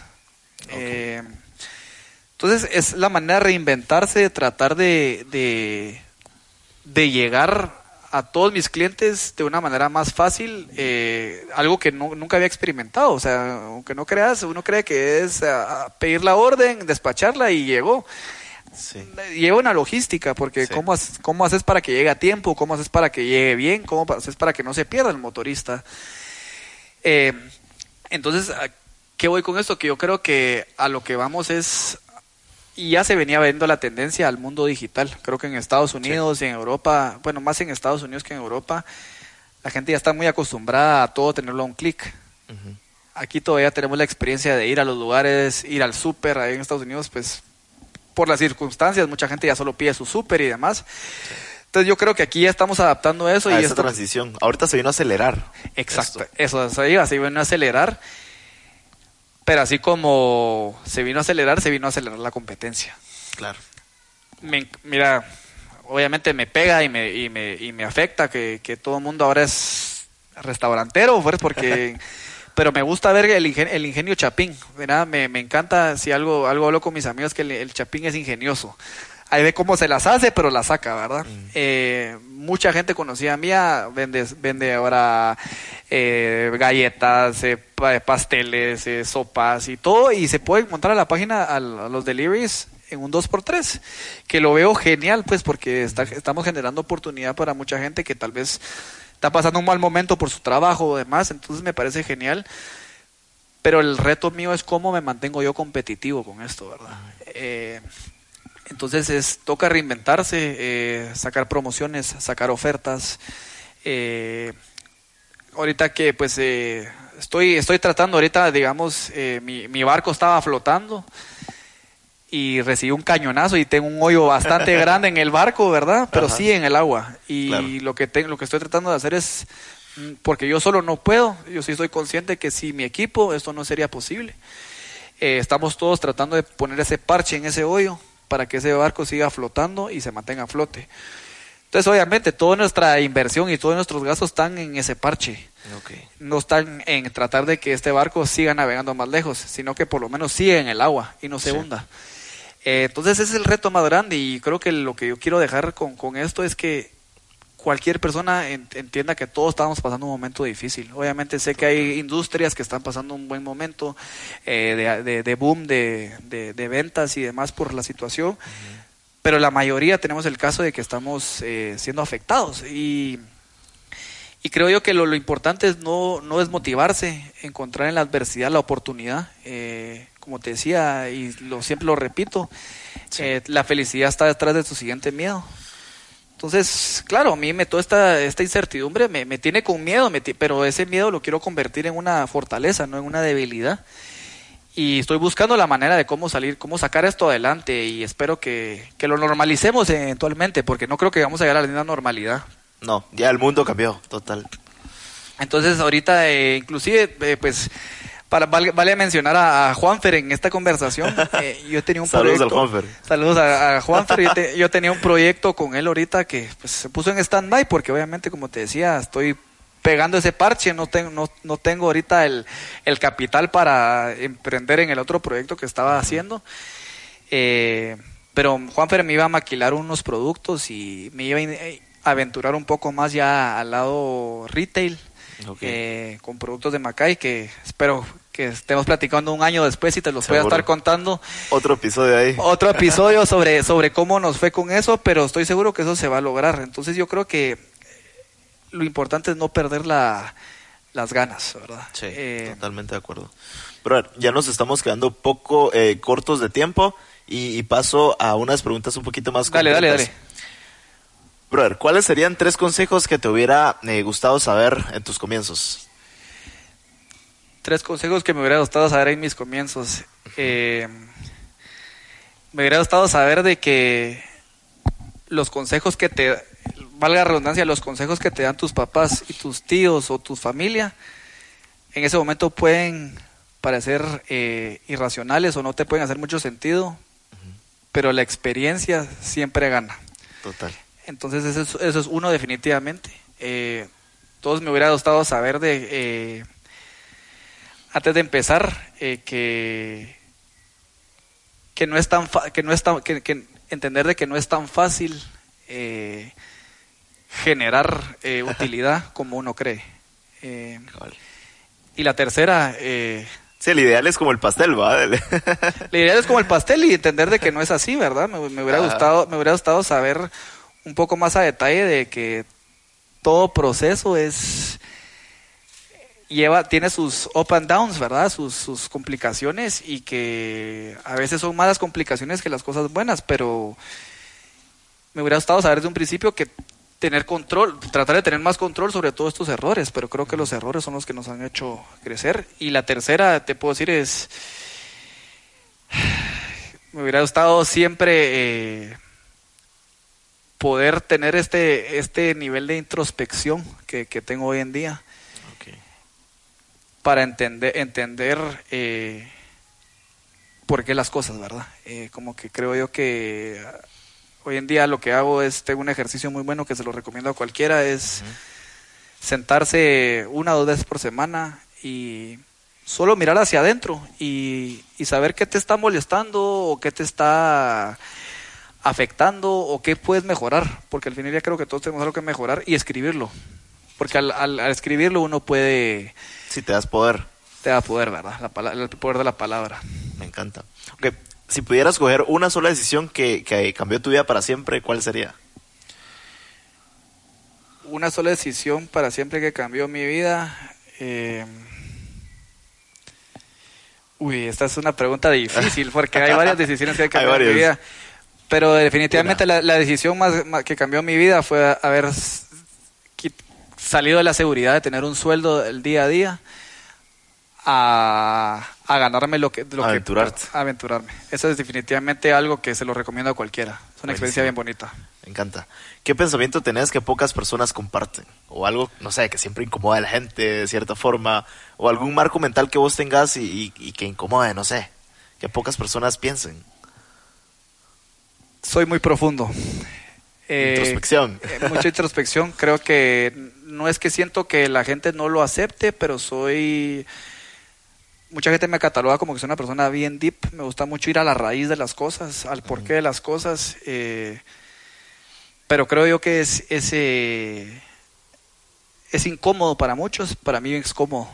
Creo yo que a mí me gusta estar incómodamente cómodo. Es lo que llamo yo. Y por eso Cool. practico el deporte que practico. Genial. ¿Cuál ha sido el peor consejo que te han dado? El peor consejo que me han dado. Eh, el peor consejo que me han dado es. No sé si es un consejo, más es. Eh, vos no te, preocup- no tenés que preocuparte de nada, ya lo tenés todo garantizado. Ok. Como que te voy a decir, o sea, sí eh, eh, agradezco nuevamente que pues crecí en una familia donde nunca me hizo falta nada. Y mucha gente cree que tenemos que tener por garantizado eso, ¿verdad? Y hay gente que me lo ha dicho, me dice como que, no, hombre, vos, ni te preocupes, pues vos estás hecho. No es cierto. Eh, para mí es el peor consejo, porque el estar conforme dice Como mucho la vida fácil, ¿no?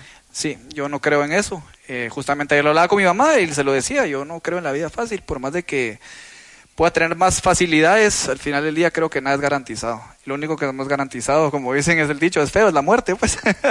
Cabal. No, y es cierto. Ok, y ahora, ¿cuál ha sido el mejor consejo que te han dado? lo voy a decir, ese, y te lo dije hoy, es, eh, la vida es muy corta como para no aprovecharla y hay que vivirla al máximo. Excelente. Y hacer lo que te apasiona y lo que te, y lo que te llena y lo que te hace feliz. Excelente, brother. Ok, brother, ¿cuál es tu mayor miedo? Se hablen las arañas si querés, no sé. ya, me, ya me lo has dicho. Te voy a decir cuál es mi mayor miedo y lo admito, mi mayor miedo es a fracasar. ok. Es, eh, claro, todos tenemos fracasos y creo que yo he fracasado en varios aspectos, en ciertas cosas, pero el miedo a fracasar en su totalidad, o sea, que perder la fuerza. Entonces creo yo que siempre eh, ese miedo de fracasar lo tengo latente, que me hace siempre tener la cabeza corriendo a, a cómo no, no quedarme quieto para nunca llegar a ese fracaso, en cualquier ámbito de mi vida en relaciones personales, en el deporte, en el trabajo, o sea, en lo que sea aplicado que hay un fracaso posible, ese es mi mayor, mi mayor miedo, el tener el fracasar. Nítido. Ok, paso a las últimas preguntas de cierre y va la siguiente que me encanta. Eh, Imagínate que tenés la oportunidad de tomarte un café con el Luis Pedro de cuando tenía 15 años. ¿Qué le dirías? Estudiar. no, ¿qué le diría? ¿Qué le diría? Mira, o sea, yo le diría, Luis Pedro, mira, eh, tomando pues en cuenta co- experiencias, vas a pasar experiencias muy difíciles, muy duras. Tu vida va a dar vuelta a 360 un año, un año después, que cabal es lo de, lo de mi papá. Pero ahorita aprovecha todo lo que tenés enfrente y las oportunidades que tenés enfrente. Valoralas como si no, como si fuera la última oportunidad que te van a dar. Eh, y echarle ganas a todo lo que hagas y no desaproveches eh, el potencial que tenés. Eh, me gustaría solo agregar un paréntesis ahí. Eh, ¿Por qué lo digo? Porque, como te decía, siento que yo pude haber aprovechado más entre 15 a 20 años ese potencial que tuve para irme a la universidad que quisiera o eh, donde quisiera. No significa que me arrepiento de las decisiones que tomé, pero creo que, que también es, es, es, es bonito ver en retrospectiva que muchas cosas buenas se pudieron haber cambiado y nada más también decirle a Luis Pedro de 15 años, paciencia amigo, que las cosas buenas tardan.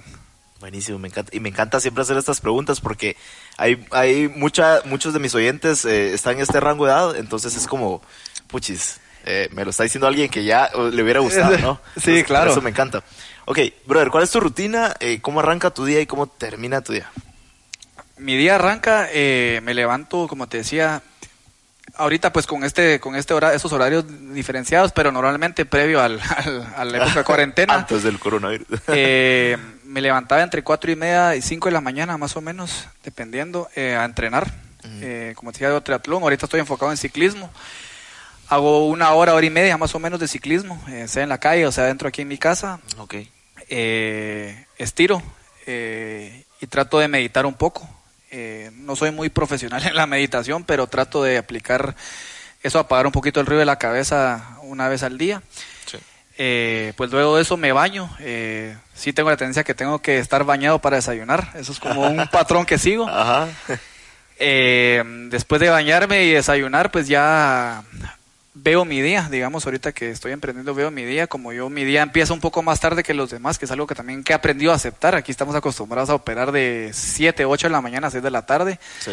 Yo estando en un restaurante que abre a las, a las 12, pues no, en esas horas pues son horas muertas. Entonces trato de poner en papel o en, o en digital eh, pendientes y, y ver qué tengo que hacer en el día o qué tengo que hacer en la semana, dependiendo del día que sea de la semana. Y luego ya me voy al restaurante a, a- a trabajar y me quedo en las 2, 3, 3, 4 horas viendo que pues el turno del almuerzo. Y, y luego ya regreso a mi casa, pues eh, en la noche, eh, o si es que no me quedo en el restaurante, regreso a la casa en la noche y pues como te decía, pues soy fanático de los videojuegos, trato de jugar videojuegos o trato de sentarme a leer un libro, que también pues me apasiona mucho los libros, ¿verdad? Sí, me encanta, buenísimo. Ok, ahorita que seguramente vas a tener unos buenos libros, ¿qué libro o película recomendás que te haya cambiado la vida? Dos libros, do- dos libros, eh, creo yo que uno que le pega mucho a, a, a- tu, digamos, a tu contenido, el que generas y el que lo que estamos platicando, es el que tengo aquí enfrente, que se llama Shoe Dog, que es de Phil Knight, eh, el creador de Nike. Sí. Eh, tal vez muchos ya lo leyeron o no. Eh, lo acabo de leer. ¿Qué tal? Bueno, Mira, ahorita con todo esto del emprendimiento y todo, te puedo decir que fascinado, porque esta persona, pues, eh, literalmente él, eh, conforme van saliendo las cosas, va resolviendo. Entonces me identifico mucho. eh, Tiene un pensamiento bastante diferente al, de lo, al, al tradicional de esa época, entonces me identifico mucho con ese pensamiento un poquito fuera de la, de out of the box, fuera de lo normal. Eh, y tiene muchos tips que lo que te decía, que no hay que impacientarse y que no hay que perder el hambre.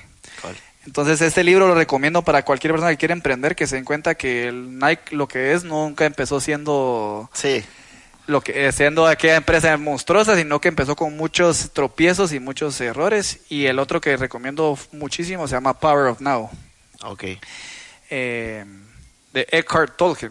Es, es un libro eh, controversial, eh, habla mucho del presente, de cómo tener, cómo el pasado te crea depresión y el futuro te crea ansiedad y cómo lo único que tenemos es el presente.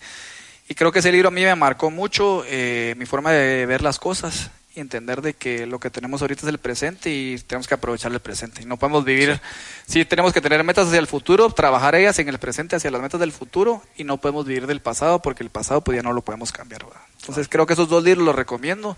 Buenísimo. Y la última que en Netflix a todos se los recomiendo 100%, miren Explained. Splint. Explained, de, Explained. de- de explicación, ¿verdad? Ok. Eh, son episodios que explican de todo tipo de ¿Es un temas. documental no?